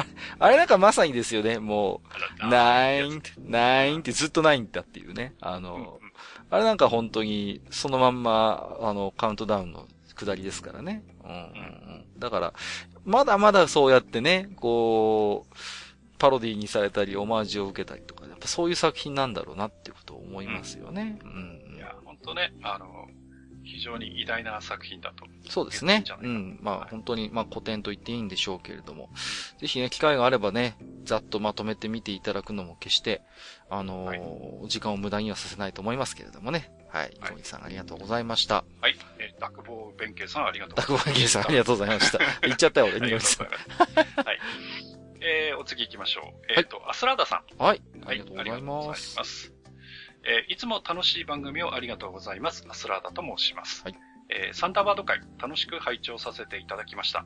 お二人の話を聞く中で、子供子供の頃の記憶が蘇り、たまらずお便りさせていただきました。えー僕のサンダーバードの原体験は、うん幼少の頃に民放で放送されていた番組を毎週のように父親が録画しており、それを見ていたことでした。が。はい。えーおそらく当時の僕は意味もわからず見ていたと思いますが、発信シーンにワクワクしていたのを覚えています。うん。えーしかし、それ以上に思い出深いのは父親のプラモデルです。えー当時父親は僕が起きている頃に帰ってくることが珍しいくらいで、うん。えーあまり夜に顔を合わせることがなかったのですが、えー朝起きると、えー父親の机に作りかけのプラモが置かれていて、うんえー父親が出かける時にはどこかに消えていたのが印象深く、えー今思うと上手に隠してちまちま作ってたんだなと思いますが、えー父親の本棚に1号から5号まで少しずつ増えていったのをよく覚えています。へえーそれがかっこよくてかっこよくて。え。えー休みになると、えー録画した番組を見ながら、プラモデルを取り出し、5号と3号を連結させれ、されて、させて、えーほら、ちゃんとドッキングするんだぞ、とか、え2号のコンテナを脱着して、4号はこのコンテナに入ってるんだ、4番ですね。うん。とか、え1号のか翼を稼働させて、かっこいいだろう、などと言いながら遊んでいるのを見て、子供ながらに、ああ、父親のヒーローはこのメカたちなんだな、大事なんだな、と思い、言われたわけじゃありませんでしたが、棚にしまっている間は手を出さなかったと思います。うん。まあ、ちょっと前に父親に聞いたら、あのプラモたちは僕に壊されたと言ってましたが。と、えー僕の思い出を長々と書いてしまいすみません。いえいえ。えー僕が無条件に彼らを見てかっこいいと思ってしまうのは父親の影響なんだなと再認識させていただきました。うん。えー、カッカさん、お子さんの英才教育の際には僕のような残念な大人にならないように注意してください。えーそして最後に、あれ？ちびまる子ちゃんの長澤くんの家が火事になったエピソードで、長澤くんが作ってたプラモデルってサンダーバード2号だったよ。ええそう、見てないかも。ちょっとそうですね。はい。えー長澤くんが自分の家が燃えるのを呆然と見ながら、国際救助隊に助けを求めているのかもって思うと、ちょっと悲しくなりますね。といただきました。ありがとうございます。ありがとうございます。いやー、でもアスラーダさん素敵な思い出をお持ちですよね。これはね、やっぱり、ね。そうですね。うーん、素敵だなと思いました。お父様はやっぱりね、好きだったんでしょうね。で、やっぱちまちまちまちまね、こう、少しずつ作ってらっしゃって、それをこう、1号から5号まで、5号までね、飾ってたということでね。いやー、いいですね。こういう話は。うん。やっぱりこう、子供の頃に見たり触れたりしたものって、やっぱ自分の父親とかが夢中になってたものって、やっぱ少なからず影響を受けると思うんですよね。やっぱりそういうものってね。うん。僕はあんまね、うちの親父はそういう趣味はなかったんでね。なんかう、んそういう記憶ってあんまりないですけれどもね。うん。でも、やっぱりね、あのーゴルゴ13の単行本がずらっと並んでてね。うん。でさ、ほら、エッチなシーンもあるじゃないですか。あるある。だから、親に隠れてこっそり読んでましたけどね。うん。はいそれでもなんかこう、僕はあの、大人の世界とかはこう、ゴルゴで学んだところがありますからね。こう。今でもやっぱり、ゴルゴ見ると、おかっこいい。大人の男ってのはこういうもんだみたいなね。そういうイメージがあったりしますけれどもね。うん。まあね、でも、プラモデルを録画した番組を見ながらね、お父様と一緒にこうね、触らせてもらったとか、見せてもらったっていうのはね。いやー、これは本当にいいなと思いましたね。うん。でもなんか後で聞いたら、僕に壊されたっていうことで。いや。まあね。うん。まあ、うちの、うちに今ある2号のおもちゃはね、あのー既製品なんで、バラバラになることはないのかなとは思いますけどもね。でもまだね、うちのせがれも2歳なもんですからね。あの、残念ながら、あの、あれです。あの、アヒルのおもちゃとまだ同格なんでね。そうなんですよ。まだ勝てないんで、アヒルに。はい。うん。まあ、少しずつ、はい、触らせてみたいなと思いますけれどもね。はい。ちびまる子ちゃんのエピソードはすみません。私も、あれですね、家が火事になったって話は知ってるんですけど、作ってたプラモが2号だったかもしれないっていうのは、ちょっとさすがに僕も記憶ないですね。ああ、そうだったのかな。はい。まあでも割とね、ああの、サンダーバードのプラモデルってのはやっぱりメジャーでしたしね。うん。田舎の模型屋さんでも割と手に入りやすかったところは確かにあるなとは思いますけれどもね。うんうん。僕ですら持ってたからね。そんなことはありますよね。うん。いやー僕はね、あの、3号をストーブで燃やしちゃいましたけど。そう言ってましたよね。いやー、しかしマスターあの、ルンペンストーブって言ってましたけど、うん今もうルンペンって言葉も使わなくなったというか使っちゃいけないのかな？なんかね。うん、どうなんですかね。ね。うーん。まあ、我々はね、普通に、あの、あのタイプのストーブとか、ルンペンストーブ、ルンペンストーブって言ってましたけれどもね。はいはいはい。うん。今そもそもルンペンという言葉が、もううん、死語になりつつある。別称になっちゃうんですか？うん、どうなんでしょうね。わかりません。私もあんまり詳しいことはわからないけれども、そもそも多分若い方だと何を指しているのかもわからないんじゃないかしら。うん。多くの方は。なんてこともちょっと思ったりしますね。昔ね、それこそトンネルズが危険なネタがあってさ、ルンペン三世っていうね、あの、こうね、やたらみすぼらしいルパン三世みたいな、危ねえな そうそうそう。まあ、これぐらいにしときましょう。はい。えー、ありがとうございました。はい、ありがとうございました。えー、それではお次行きましょうか。はいえっ、と、ベルさん、はい。えー、2通いただいてますんでね。はいあの、一気に読みたいと思います。はい、お願いします。はい、ありがとうございます。えー、愚者級の皆さん、おはこんばんちは、ベルです。えー、銀河英雄伝説 D ノイエテーゼの第1話を見て感想を送ってください。というので、うん Amazon プライムで視聴。あ、ありがとうございます。す。えー、閣下の言う通り、確かに全員女キャラに変更して、えー、女ラインハルト。また少し胸が大きくなったのではないか。女キルヒアイス。えー、2ヶ月前と同じ H カップの100センチです。閣下、もうこれ以上大きくならないでしょう。女ラインハルト。私よりも7センチも大きければもう十分だな。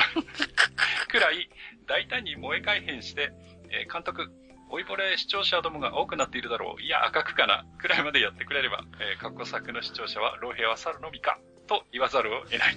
クション。えー冗談はともかく、えー新しい価値観が提供できていないというか、焼き増し感、うんモノマネ芸人な感じが強すぎですね。うん。えー銀河の歴史がまた1ページって、次回予告で言ってくれないのが何よりショック。はいはいはい。ということでいただいてますそれからもう一つ。えー、愚者級の皆さん、おはこんばんちは、ベルです。えー見ようかどうしようか迷っていた、レディープレイヤー1を見てきました。はい。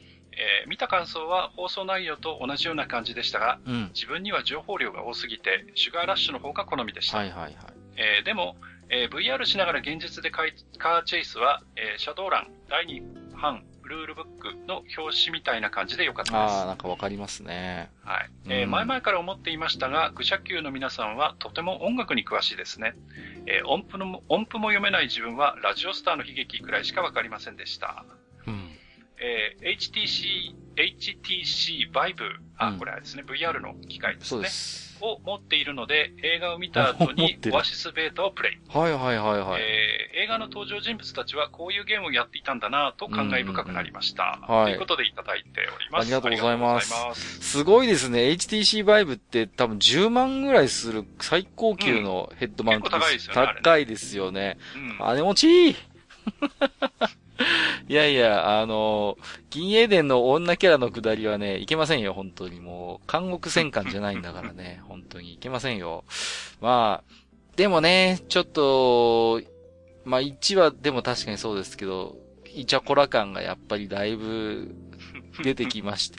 もう、オーベルシュタインに露骨に嫉妬してますからね、今、最新作とか見てるとね、最新回とか見てるとね、そんなくだりあったかな？とか、ちょっとね。うーん、まあまあ、いいんですけども、うん、なんかもう、今のままでいくと、割と本当に、中途半端なところでワンクール終わっちゃうなっていう感じですけどね。うん。っていうかさ、全然まだ出てきてないキャラとかいるんだけどさ、ポプランとかまだ出てきてないんだけど、いつ出てくんの？あ、そういえばポプラン出てきてないか。そうですよ、ポプラン出てきてないっすよ。もう。えーっと、あ、そうか、アンドリュー・フォークが出てきてうん、うんうん。で、これからそそうそうの、ね、攻め込むんだみたいなことを言ってるとこまでですもんね。そうなんですよ。うんうんうん。もうね、なんだか、まあいいや、あの、そうですね。うん、まあ、なかなかね、やっぱりこう、せっかくやるなら少しね、まあ冗談は冗談として、うん、新しい要素っていうところは本当にその通りなんですよね。うん、なんかその辺がやっぱり、うん、ヤマトまで振り、吹っ切れられなかったかなっていうところはありますよね。うん。やっぱヤマトはね、やっぱその辺は、また今ね、映画やってますけどもね、あの、大胆な本案がしっかり効いてますんでね。で、割とオールドファンも、これはこれで、ヤマトとしてありだって、割と好意的に受け止めてる方が多いような印象がありますんでね。果たして劇場版の D の A テーズがそういう評価を得られるかどうかというところはありますけれど。大体どこを劇場版でどこまでやるのか本当ですよね。それが全然見えてこないんで、今。あと、ほら、キルヒアイス役のね、声優さんがちょっとご病気になったりとかして、ちょっといろいろ心配な要素もね、うーん、ありますけれども、どうなんでしょうか。はい、どこまでやってどこで終わりにしようとしてるのかがね、見えませんね。なんかこう、見えないというか心配になっちゃうというか。うん、ちょっとね、うーん。まあまあ、まだね、うーん。劇場版はまだ先ですから、ちょっとまあ多分僕は見ると思いますけれども、うん、どうでしょう、はい、ということと。あとね、えー、レディープレイヤー1の話ということでね、うん、情報量が多すぎてシュガーラッシュの方は好みでしたっていうところでね、まあこの辺もなんかちょっとわかる気はしますね。うん、うん。シュガーラッシュって、まあ、ある種その、わかりやすくこう、レトロゲーム賛美というか、オールドゲーム賛美みたいなところが、やっぱりあってね。割とその辺のテーマは結構はっきりしてるのかなっていう気はするんですよね。うん。そう考えると、まあ、なんていうかな、レディープレイヤー1って、そういう主眼がじゃあそういうゲームとかサブカルチャー、ポップカルチャーがあるかというと、決してそこではないですからね、ストーリー自体はね。うん。最終的にはやっぱりこう人間臭い、その、絆であったりとか、現実、リアル大事にっていうところに行くんで、やっぱそういう、なんていうのかな、うん、こう、まあ、主、主論と暴論があるとするならば、暴論がとてもまあ、あの、膨大になっているような、判決文を読まされているような、そういう感じにも見えますけれどもね。まあ、あとはね、音符が読めない、うんぬんっていう話をしてましたけど、それはね、関係ないですよね、それはね。全然。うんうんうん。そうですね。まあ僕はね、ちっちゃい頃ちょこちょこと鍵盤叩いたりしてるんで、なんとなくは読めますけど、でももう全然もうすっかりブランク空いちゃって、もっぱらもう危機戦ですからね。うん。昔ちょこっとね、弾いてみたとか、こう、動画でね、作ったりしたこともありましたけどもね。ネズミさんとかもやってたんじゃないかななんかそんな感じのこと。はい。まあ、そんなところでしょうかね。あとはまあ、シャドウランっていうのは、これまあ TRPG のね、えー、システムなんですけれどもね。世界観は確かによく似ているところがありますね。うんうんうん。こう、サイバーパンクぶりみたいなところがね。うん、懐かしいですね、この辺も。まあ、なんとなくね、こう、世界観にも似たようなところがありますね。まあ、これも舶来物の TRPG なんで、まあ、ある種そういうところもあるのかなと思いますけれどもね。はい。そんなところですか。えー、ぜひともね、HTC Vive を、えー、マスターと、私の分、一台ずつですね、一つご都合いただければということで、はい。それいいですか？そこはお手なりしなく はい。失礼しました。えー、ということで、では、ベルさん、ありがとうございました。ありがとうございました。ここから先はですね、えー、ツイッターリプライやハッシュタグ、愚者の宮殿をつけていただいたつぶやきから、いくつか抜粋にてご紹介をさせていただきます。もちろん私どもすべてお目通しはさせていただいております。よろしくお願いいたします。えー、まずは、モロスさん。えー、237号室のバスルームの女。えー、まさかここでもモザイク処理かと劇場で身構えたが、オースティンパワーズ的な全年齢対応解決法でほっと一安心ということで、これシャイニングの話ですよね。レディプレイヤー1のね。はい、まあ、うまいことカメラワークがね、こう、うまいこと隠してくれてましたけれどもね。まあ、の辺がまあ、安心ね、ね、あの、安心安全な、大丈夫、スピルバーグの映画だよというところでね。はい。まあね、本当に、なんていうんですかね、シャイニングのシーンはね、僕も2回見てもやっぱり、なんとも言えないクラシック感というか、当時のあの、シネマ感が出ててすげえなって思いますね。本当に。うーん、なかなか、ただただ綺麗に見せるだけがやっぱり芸じゃないってことを改めて思いましたね。うん、えー、月島独電波さん。123回拝聴ベッタベタな BGM いいですよね。おじさんなのでジャンプをかけられるとどんなディストピアでも未来と感じてしまいます。わかるわかる。そして日本でレディプレイヤー1が作れるかを話して考えさせられた後、えー、直後の VR 話でエロ方向で盛り上がるお三方に笑いました。ということでいただきました。ありがとうございます。これもね、ちょっとその時も喋りましたけど、やっぱりね、我々おじさんはジャンプをかけられると、あ、何か未来が来るみたいな、こう、何かね。そうそう。すり込みがありますよね、不思議とね。うん。いやー、何なんですかね。そういうものってこう、あんまり我々が弱いを重ねても変わっていかないものなのかしらね。うん。若い方は、今20代ぐらいの方が未来を感じる BGM ってなんかあるのかしらね。なんかあるんでしょうね。なんですかね。彼らなりにやっぱあるとは思うんです。うん。うん。わかるんだろうか。なんかタイタイトルも聞いてもピンとこないのかもしれない。えー、ユタボンさん。サンダーバードといえばやっぱり2号でしょ。アーゴーはうちの息子にも響かなかったようで、息子が寝ついてからパパが一人で見てました。ということで、アーゴーに出てくるサンダーバード S 号は川森商事デザインだってことだけ覚えてくれればそれでいいです。ということでね。はい。はい、そうなんですよね。うん。なんて言うんですかね。やっぱりああいう作りを見ていると、日本で非常に人気が高いってことは、まあ向こうでも認識されてたみたいですからね。うん。ねで、わざわざ川森デザインの S 号を用意して。そう。ものすごくあの発信シークエンスが不安定というね。うん、見たことないですよね。あんな垂直に出てって、そっから離脱してきますからね。こう。うん。でもそっからかっこいいのは、加速するときに、ボンとこう煙が出るんですけど、それがこう輪っかになるっていうのがね。はいはいはい。うん、S 号のかっこいいところだと思います。はい。えー、ハンベイさん。122回拝聴しまった。銀英伝話参加したかったなぁと思いながら聞くも、これは熱血じゃなく燃えながら、燃え上がる方のやつやと思い出の強さに立ち立ち。昔はレンタルも高くて全話見てないし、撤退ということでね。まあね、今、ファミリー劇場でやってらっしゃるっていう話は何回かね、はい、この愚者級でも話はしましたけれども、はい。なんかね、合わせて、プライムビデオとかネットフリックスあたりでね、旧作やってくださってもいいのになってちょっと思いましたけどね。あれ、なんだっけな、なんか年末年始かなんかに、うん。えっ、と、ギャオかなんかで、やってました、一挙放送。なんか、全話っていうのかな。マジですはい、すごいですね。もしかしたらまたやるかもしれない、ね。ああ、はい。すごいな、これ、全話って言って、いわゆるワンクールの12話完結のアニメとはわけが違いますからね。わけが違いますからね。もう、あれですよね。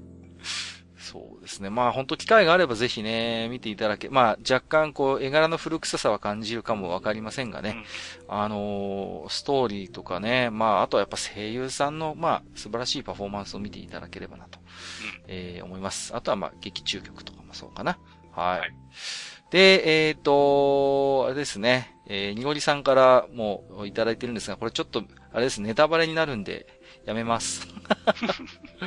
ちょっとこれ多分、ネタバレでな、映画の。はい。えー、すいません。えー、ソレントがね、最後、こう、ホニャララを使った理由っていうことで聞いてますけれどもね。何のことかということで。言ってるじゃねえか。ほとんど。いやいやいやいやいや、ホニャララですから、そこは。ね。そうそう。これはガンダムで行くのくだりですけども。はい。はい、えー、狭間祐一さん。レディープレイヤー1回拝聴世界観的に数十年前のキャラクターが現役で人気があるって無理がないかと思ったけど、今だって100年以上昔の新選組とか、信長、家康、さらには三国志の武将までもキャラとして楽しんでるんだから、全然もう満体ですわなぁ、ということで。確かにね、おっしゃる通りで。そうなんですよね。うん。まさかのあのね、織田信長さんもね、この、現代日本において美少女にされてるとは夢にも思ってないでしょうからね。もう、本当に、大変ですよね。獣にされたり、美少女にされたり、本当に どういうことになってんだっていう話ですけれどもね。もう、まあ、不思議なもんでね、そういう、そういうものに対するなんかこう、我々のなんか抵抗感のなさっていうのはどっから来てるんですかね。こう、カンムスにしたってさ。その発想からしてすごいじゃないですか。言ってみれば。ねえ。うん。何でもそうやってこう擬人化してしまうっていうのは。でも、確かに北斎漫画とかそういうことを考えると、日本人ってなんかま、昔からそういうものに対してはなんかこう、寛容というか、うーん、それはそれとして受け入れる土壌というか下地はあるのかなってことをちょっと思ったりもしますけれどもね。もう江戸時代のそういう本なんかを目にするとね。うん。はい。うん、まあ、確かにね。だからレディープレイヤー1のああいう設定っていうのも、まあね、冷静に考えるとちょっとうんって思うかもしれませんけど、うん、言われてみれば我々も同じことをしてるし、2045年ああいうことになってても全然おかしくはないのかなとちょっと思ったりもしますよね。うん。えー、キリン太郎さん。そういえば、愚者級リスナーはなぜか二つな持ちが多い気がする。この番組といえばタクティクスオーガだからはたまた TRPG 界隈にそういう文化があるのかな？とか、全く的外れかもしれない。じゃあ買い物のつぶやきということで。二つ長持ちが多いというご指摘ですけど。そうですかね。あんまり個人的には意識したことなかったですけれどもね。そうなのか。そもそも何を指して二つなと、キリン太郎さんがおっしゃっているのかが。うん、そうですね。うーん。なんだろう。うん、まあ、ジダラクサイさんとかそうかもね。こう、うん、謎の蕎麦屋とかを いろいろ言ってますしね。うん。そうですね。二つ名持ち多いですか。タクティクスオーガーの、やっぱりね、あのー、僕やっぱり好きでしたね。敵リーダーにそういう二つ名が大体ついてるっていうのはかっこ,、はいはい、かっこいいなと思いましたよ。激高のアーバインとかね。そうそうそう。ね。はいはい。喫音のブレッツェンがめちゃくちゃ流暢に話すじゃねえかみたいなね。はいはいはい、はい、そうそうそう。かと思えば、騎士ベルマドアみたいに普通に肩書きだったりするやつもいたりしてね。うん。まあ、どうでしょうかね。その辺は、こう、中には結構難しいのはありましたよね。こう、どういう意味なんだろうっていう言葉があったりしてさ、うんうんうん、なんかそういう意味もあまり知らない感じの言葉が出てきたりすると、それもそれでなんか、あ、かっこいいなって思っちゃったりしましたけどね、当時ね。うん。なんだ、なんかあったかななんかいろいろあったもんな。うん。優秀のルクセンテールだったかななんか、ちょっとパッと出てきませんけど。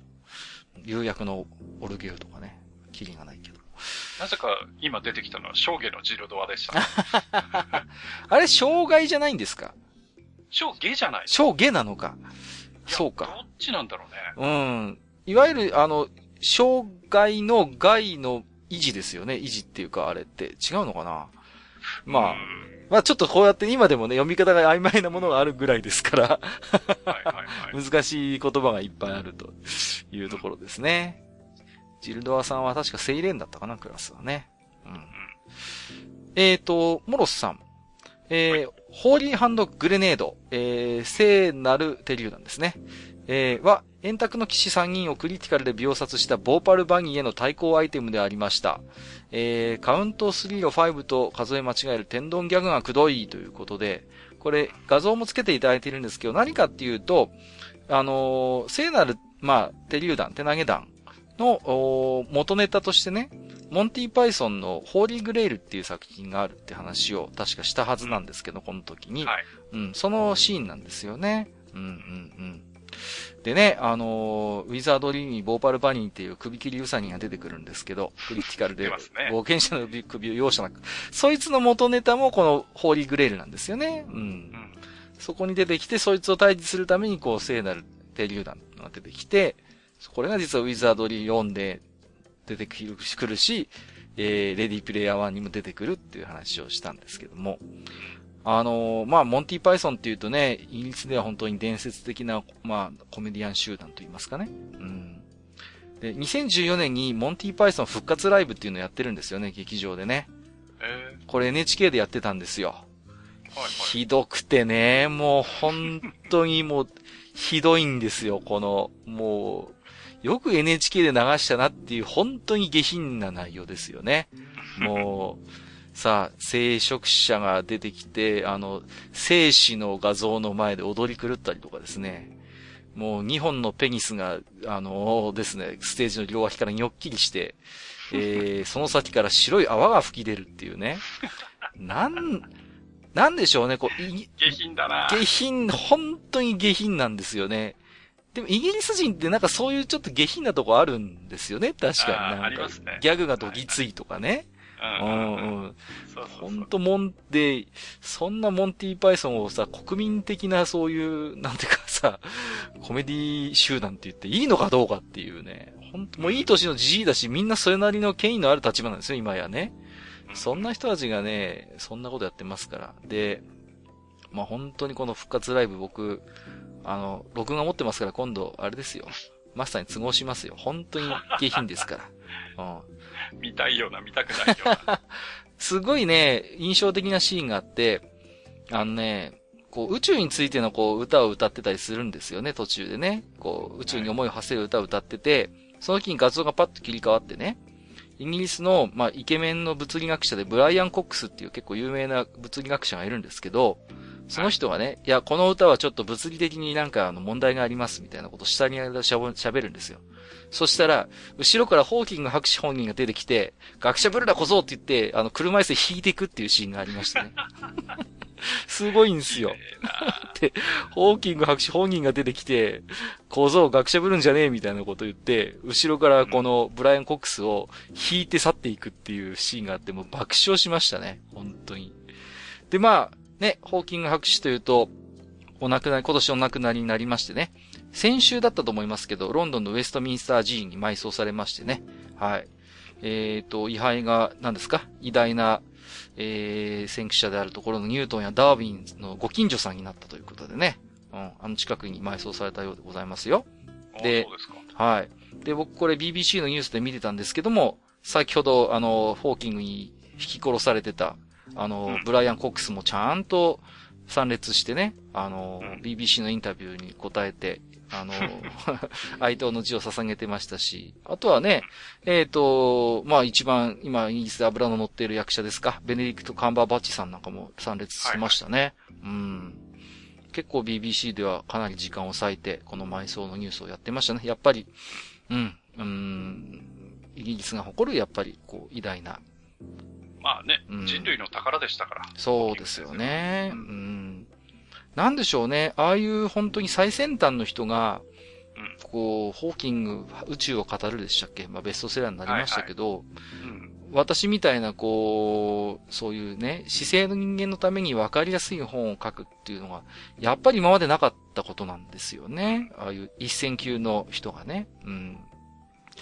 だから本当に、やっぱり偉大な宇宙物理学者だったんだななんてことをね、ちょっと改めて思いましたね。そうですね。いつかちょっとね、愚者級でも語りたいんですよね。こう、やっぱり僕の中で、うーん、NHK スペシャルがね、こう、僕の中の科学的関心の原点なんですよね。うん。あだから、古い話でいくと地球大気候っていう番組があったりとか、あるいは、銀河宇宙オデッセイっていうのもあったんですけど、あ。ありましたね。うん。あの辺のやっぱり、まあ宇宙に限らずなんですけれども、NHK スペシャルのシリーズものうん。いつか愚者級で語りたいなと思ってます。あとはね、あの、カール・セーガンさんがやってたうん、コスモスっていうあー、ありましたね。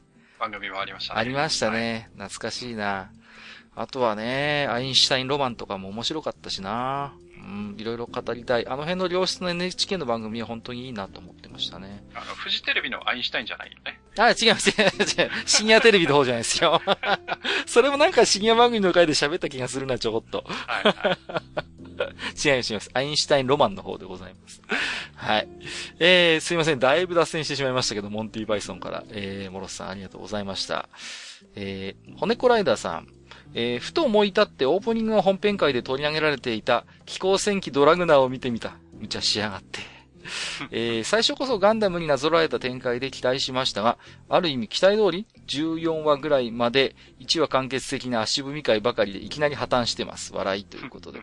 次回が気にならなすぎて見るのに体力が必要でした。ということで。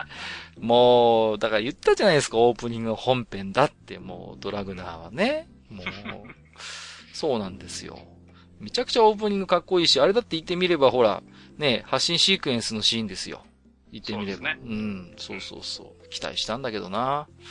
なんだかな。うん、そうそう、ストーリーがさっぱり進まないっていうところですね。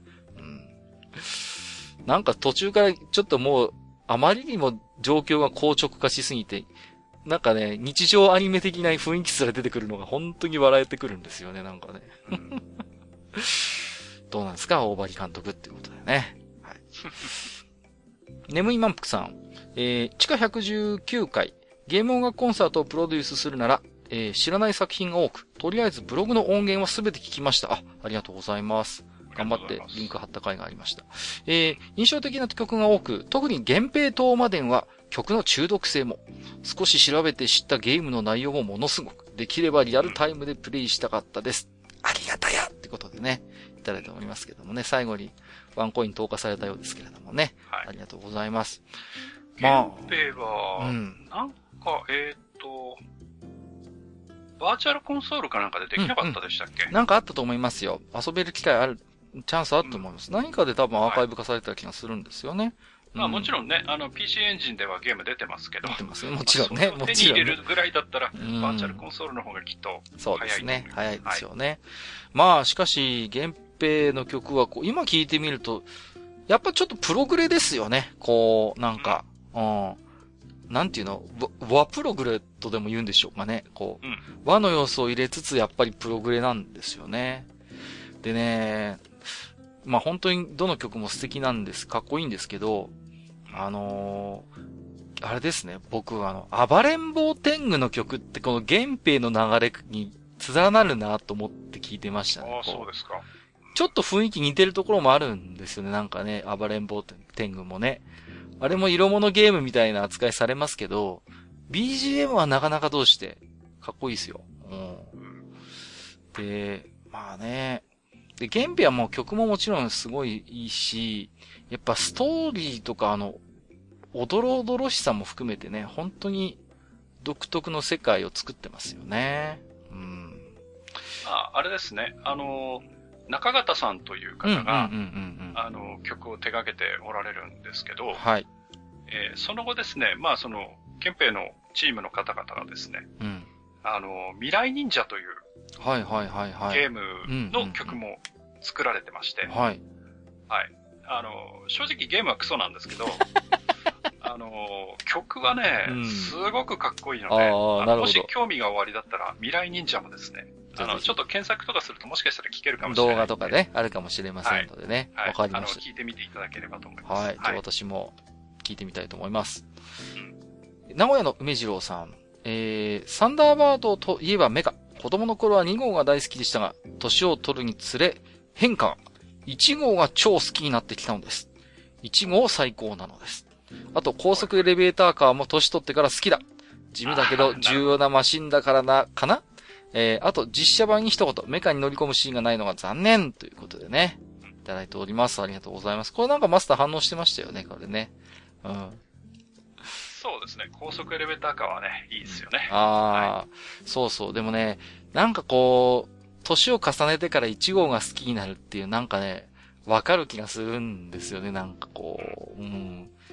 パッと見子供の頃はさ、ジェット機のくせになんかロケットみたいでなんだかなみたいなところがあるんだけどさ、逆になんかこう、その垢抜けなさみたいなとこだんだん愛おしくなってくるっていうかね、こう。あとやっぱ発信シーン、シークエンスが一番重厚感があるのは1号かなっていう気がするんですよね、こう。なんかこう。うん、うん。なんかその辺もなんか好きかな、1号は。うん。っていう感じですね。うん。あとね、そうそうそう、実写版はね、そんなサンダーバードの肝であるところの乗り込むシーンがさっぱりないということでね。もうあれを作ったやつは何も分かってないというところで。はい。そこは名古屋の梅次郎さん僕も同意したいと思いますよ。一番カットしちゃいけないとこカットしてんだからさ。ねえーと、もう一つ名古屋の梅次郎さん。どこかのポッドキャストさんでサンダーバードのメカ人気投票やってくれないですかね ?1 号と言いたいところですが、ここはあえて高速エレベーターカーナンバー4、過去4号車に1票投じます。サブメカのさらにサブ、おじさんグッときます。ということで、これは、愚者の宮殿とグダラジさんに、えーハッシュタグつけていただいてるんで、グダラジさんでも読まれるかな？ということでね。これも画像つけていただいてますけど、また随分マニアックなところ目つけたなって感じですけれどもね。はいはい。うん。でもなんかわかりますよね。なんかこう、なんて言うんですかね。こう、気候というかその なんか一部としてこう動くところも、手抜きがないっていうところなんですよね。要はね、こういうエレベーターカーの下りもさ、きちんとこう描いてるっていうところがやっぱ魅力であって、うん。もちろんね、決して派手な活躍をするメカじゃないんですけれどもね。うんいや、でも高速エレベーターカーは、あの、1話では最高に活躍するメああ、カそうですね。あれは本当にワクワクする。うんうんうんうん。はいかっこいいと思いますね。うんこういうところのなんか手の抜かなさ加減なのかな。やっぱその辺がすごい魅力ですよね。うん。きちんとこう、リアリティ、なんかご都合主義にしないってあたりはね、さすがだなと思いましたね。いや、あの、突っ込んでったらね、うん。あの、2号のコンテナに4台も入らねえだろうとか、まあ、なんぼでも言えるんだけど、いはいはいはい。だけどね、まあ、その辺は飲み込んだ上でね、うんやっぱりこの、なんかこう、適度な嘘がありながらのリアルさみたいなのがね、そうですね。やっぱり魅力なんですよね。うん。絶妙なバランスだと思います、その辺がね。うん。うんありえないことではあるんだけれども、なんか、あ、あってもおかしくなさそうって思わせるあたりがやっぱ巧みなのかなと思いますよね。うですね。ん。えー、月島独電波さん。124回拝聴サンダーバードの記憶はおぼろげだったのですが、聞いているうちに思い出し、発信シークエンスの話は、話では、とても懐かしくなりました。今見返しても色あせないかっこよさと説得力がありますね、ということでいただきました。いや、まさにね、おっしゃる通りでして、うんうん、色あせないかっこよさ、そして説得力なんですよね。うん。サンダーバードって多分ね、月島独天パさんのように、なんとなく見たことはあるけど、こう、もう記憶の何かこう、奥底にこう、沈殿してるような方ってやっぱりいらっしゃると思うんですよね。うん。はいぜひもう一回機会があればね、改めて見てもらいたいなと思いますよ。いや、うん本当ね、あのープライムあたりでね、うんうんうんうん。やってくれるといいんですけどね。そうなんですよねまあ、ネットフリックスでも何でもいいんですけど。うんそうやってみると、やっぱ大人になってから改めて見ると、あ、やっぱすげえなっていうふうに思いますからね。うん。ただね、あの、やっぱり、これも僕ちょっとツイッターでつぶやいたんですけど、はい。あの、一人で見てるのももちろん楽しいんですけど、うん。あの、コメント打ちながら見たらめっちゃい楽しいだろうなって。盛り上がりますよ。盛り上がるうん。本当に。実況向きだと思う、これは。そうそうそうそう。だから、そういう面では、あの、ニコ生あたりで、うん。なんかこうね、一挙放送とか、まあ一挙じゃなくてもいいんだけど、週1とかでそうそうそう。やってくれたらいいのになってちょっと思いますよね。絶対1号の発信の時に勝手にあの、あれですよ、カウントダウンコメンが多分、ザーッと流れますよ。そうそうそうそう。ね、その後サンダーバード、あ、ゴーってみんな言うと思いますから、うん盛り上がりますよね。実況向きだわ、確かに。マスの言う通りそうそう、そうこれは。うん、やってみたいわなこれ。はい、ありがとうございます。えー、本日最後の置き手紙ご紹介はモロスさんです。ありがとうございます。小学生の頃、平野という名前のやつが、別のクラスメイトから、平野、平野と、フッドの遠隔催眠術のモノマネからかいの標的になったが、当の平野くんは元ネタを知っていたはずなんだが、なんだか、なんかノリが悪く、ただ怒って追いかけ回していただけだったという、サンダーバードの思い出ということで。キラノだからね。キラノだからね。そうそう。はいはいはいはいはいはい。あるんだよね。キラノ、キラノってこう、催眠術みたいな感じでこうね。まさに1話ですよ。よね。1話ですよね。そうそうそうそう。そうですか。まあ確かにキラノっていう名前はないですけど、ヒラノはまあ割とありますからね。しかし、あれですね。サンダーバードネタに標的にされるとはね、平野くんも夢にも思わなかったと思いますけれどもね。うんあのー、ミンミンの声当ててる声優さん、この前、久々になんかちょっと調べてみたんですけど、はい。榊原よしこさんも当ててた時期あったみたいね。あ、そう。そうなんですよ。僕もちょっへと知らなかったんですけれどもね。うんどこのタイミングかはちょっとわからなかったんですが、えー、やってんだと思ってね。うん。はいなんか、はまにちょっとね、あの、凛とした感じからは、あの、なんかちょっと若干違和感も感じますけどもね、なんかこう、えーと思って、ハマン様の声が、ミンミンやってたんだ、みたいな、なんかね。そうそうそうそう。うん、なんかさあ、ところでさ、はい。あの、まあ、ちょっと蒸し返す話になっちゃうんですけど、はいはい。あの、さっき名古屋の梅次郎さんがさ、うんあの、メカの人気投票って話ちょっとしてたじゃないですか。してましたね。はいはいはい。うんあの、閣下はさ、あの、うんお助けメカで好きなのって何ですか？ええいや、でもやっぱり一番メジャーですけど、やっぱあの、ジェットモグラーが一番、やっぱり好きですよ、そこは。うん。やっぱりそうなりますか？そうなっちゃいますよね。なんか、こう、ななんていうんですか、やっぱりね、これ本編でお話ししましたけど、僕が一番あの、サンダーバードのメカで好きなのは、あの、働く車感なんですよ、その、うんうんうんうん。研気感っていうか。だから、僕のサンダーバードのメカとかサブメカに心のときめかせてたのは、うん感情としてはね、あの、なんていうかな、ああいう鉱、鉱石採掘場とかにあるような、巨大な、あの、ブルドーザーとか、はいはいうんはいはい。うんうん。ああいう、なんか大きなクレーン車とか、ああいうものにワクワクする感覚と掃除系なんですよ、僕の中では。うんうん。だからこそああいうジェットモグラみたいな、ああはいいうはい本当に建設作業車じゃないけれども、車がやっぱり僕はグッとくるんですよね。うん。で、け多分そういう人って多分それなりにいると思うんです。うんだからこそジェットモグラって多分人気があるサブメーカーの中でもっていうふうに思うんですよね。そうですねはいうんうん。って感じかな。まあうん、僕はね、あの、もちろんジェットモグラも好きだし、はい。まあ、あの、高速エレベーターカーも好きなんですけど、うん。あえてね、あの、はいファイヤーフライを上げておきたいですね。あの、はいはいはい日本版だとね、ジェットブルドーザーとかって言ってると思うんですけど、はいはいはいはいはい。あの、火事の現場に出てって、ありますね。ブルドーザーなんだけど。あの火事を起こしてるその燃えてるところに大砲ぶっ放してその吹っ飛ばして消すっていう、その、とっても荒っぽいやり方がね、すごい好きですね。吹き飛ばすんですよね、なんかね。そうそそううそうそうそう。いやー、わかりますね、それはね。うん。はい。ファイヤーフライ好きですね、僕はね。だからまあその辺のやっぱね、今まで見なかったような、えっ、と、ものがね、こう、出ないかどうかっていうともやっぱり一つこうね、あのこう、楽しみなんですよね、その辺がね。ううん。い。はい。で、それこそだからほら、ね、2号を組み立てるっていうあの、なんでしょう、うんうんデアゴスティーニだとかアシェットが出してたやつも、その辺のね、えーサブメーカーをかなりこうフォローしてたんで、やっぱ人気の高さをこう思いますよね、なんかね。こはい。う、うん。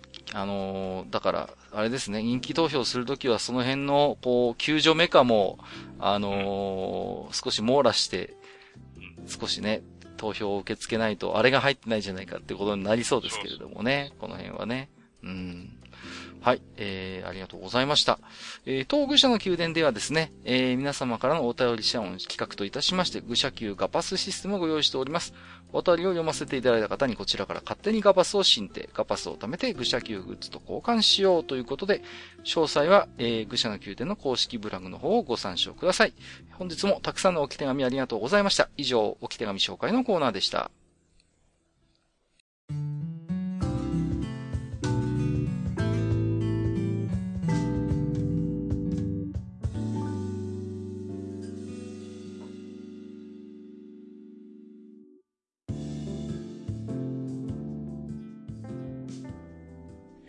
ー、僕らがね、えー、ぐだぐだとこうやって喋ってる間にですね、はい。えー、世間では何やらサッカーの方が大騒ぎになっているようで、そのようですね。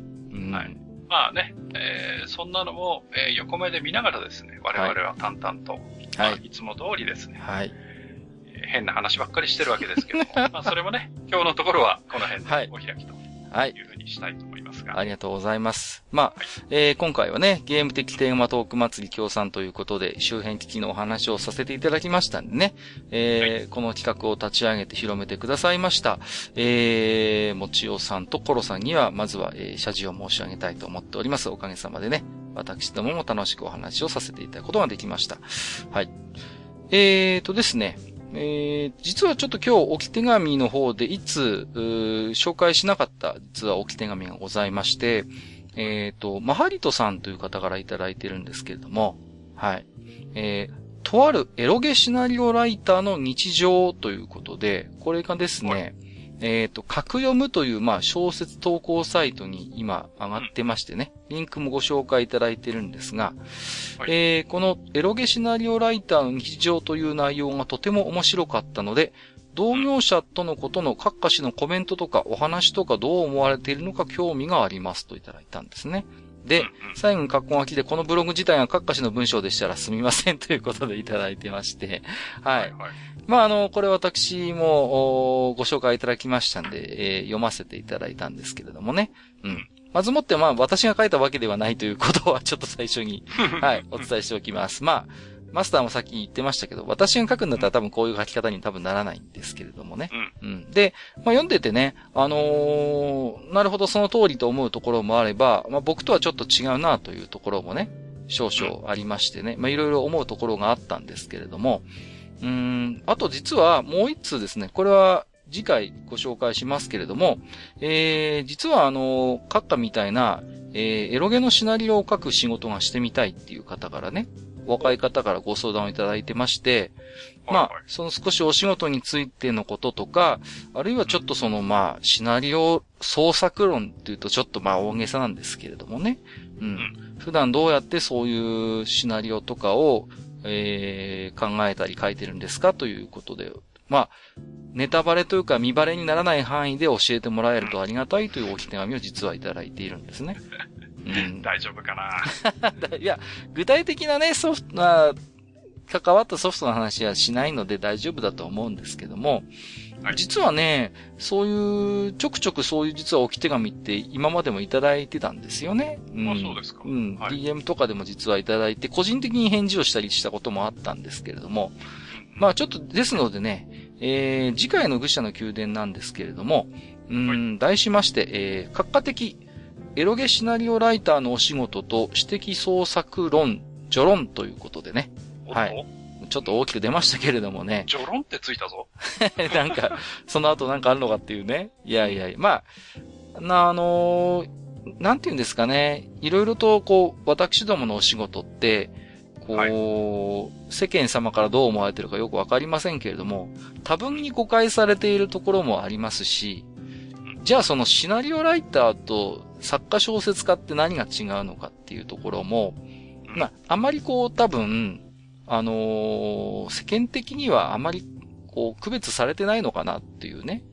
うんたまに私もね、作家先生ですよね、みたいなこと言われて、いやいやいや、っていうことがたまにあるんですけど、あのーはっきりそこは違うとは言えるんですけれどもね。まあ、ちょっとその辺のね、まあ、あのー私の実態としてのそういうお仕事の話と、あるいはそういう何か物語を書きたい、シナリオを書きたいっていう人にちょっとでもヒントになるようなことがね、一つの参考としてお話ができればなと思っているんですね。はい。はいはいまあね、大した話はできないと思うんですけれども、まあ、ちょっとニーズもありましたもんですから、ちょっとお答えしたいなと思っておりますので、えー、次回はそのあたりのお話をね、えー、させていただければなと思っておりますですよ。はい。えー、ということでですね、えー、本日も長時間にわたりまして、えー、お付き合いをいただきまして、ありがとうございました。ここまでお相手をさせていただきましたのは、私こと、閣下と、えー私こと、ゲームボーイのカメラの話とかしなかったよね。えー、埴輪でした。あれ意外と性能いいんですよね。えー、本日もご聴取いただきまして、ありがとうございました。ありがとうございました。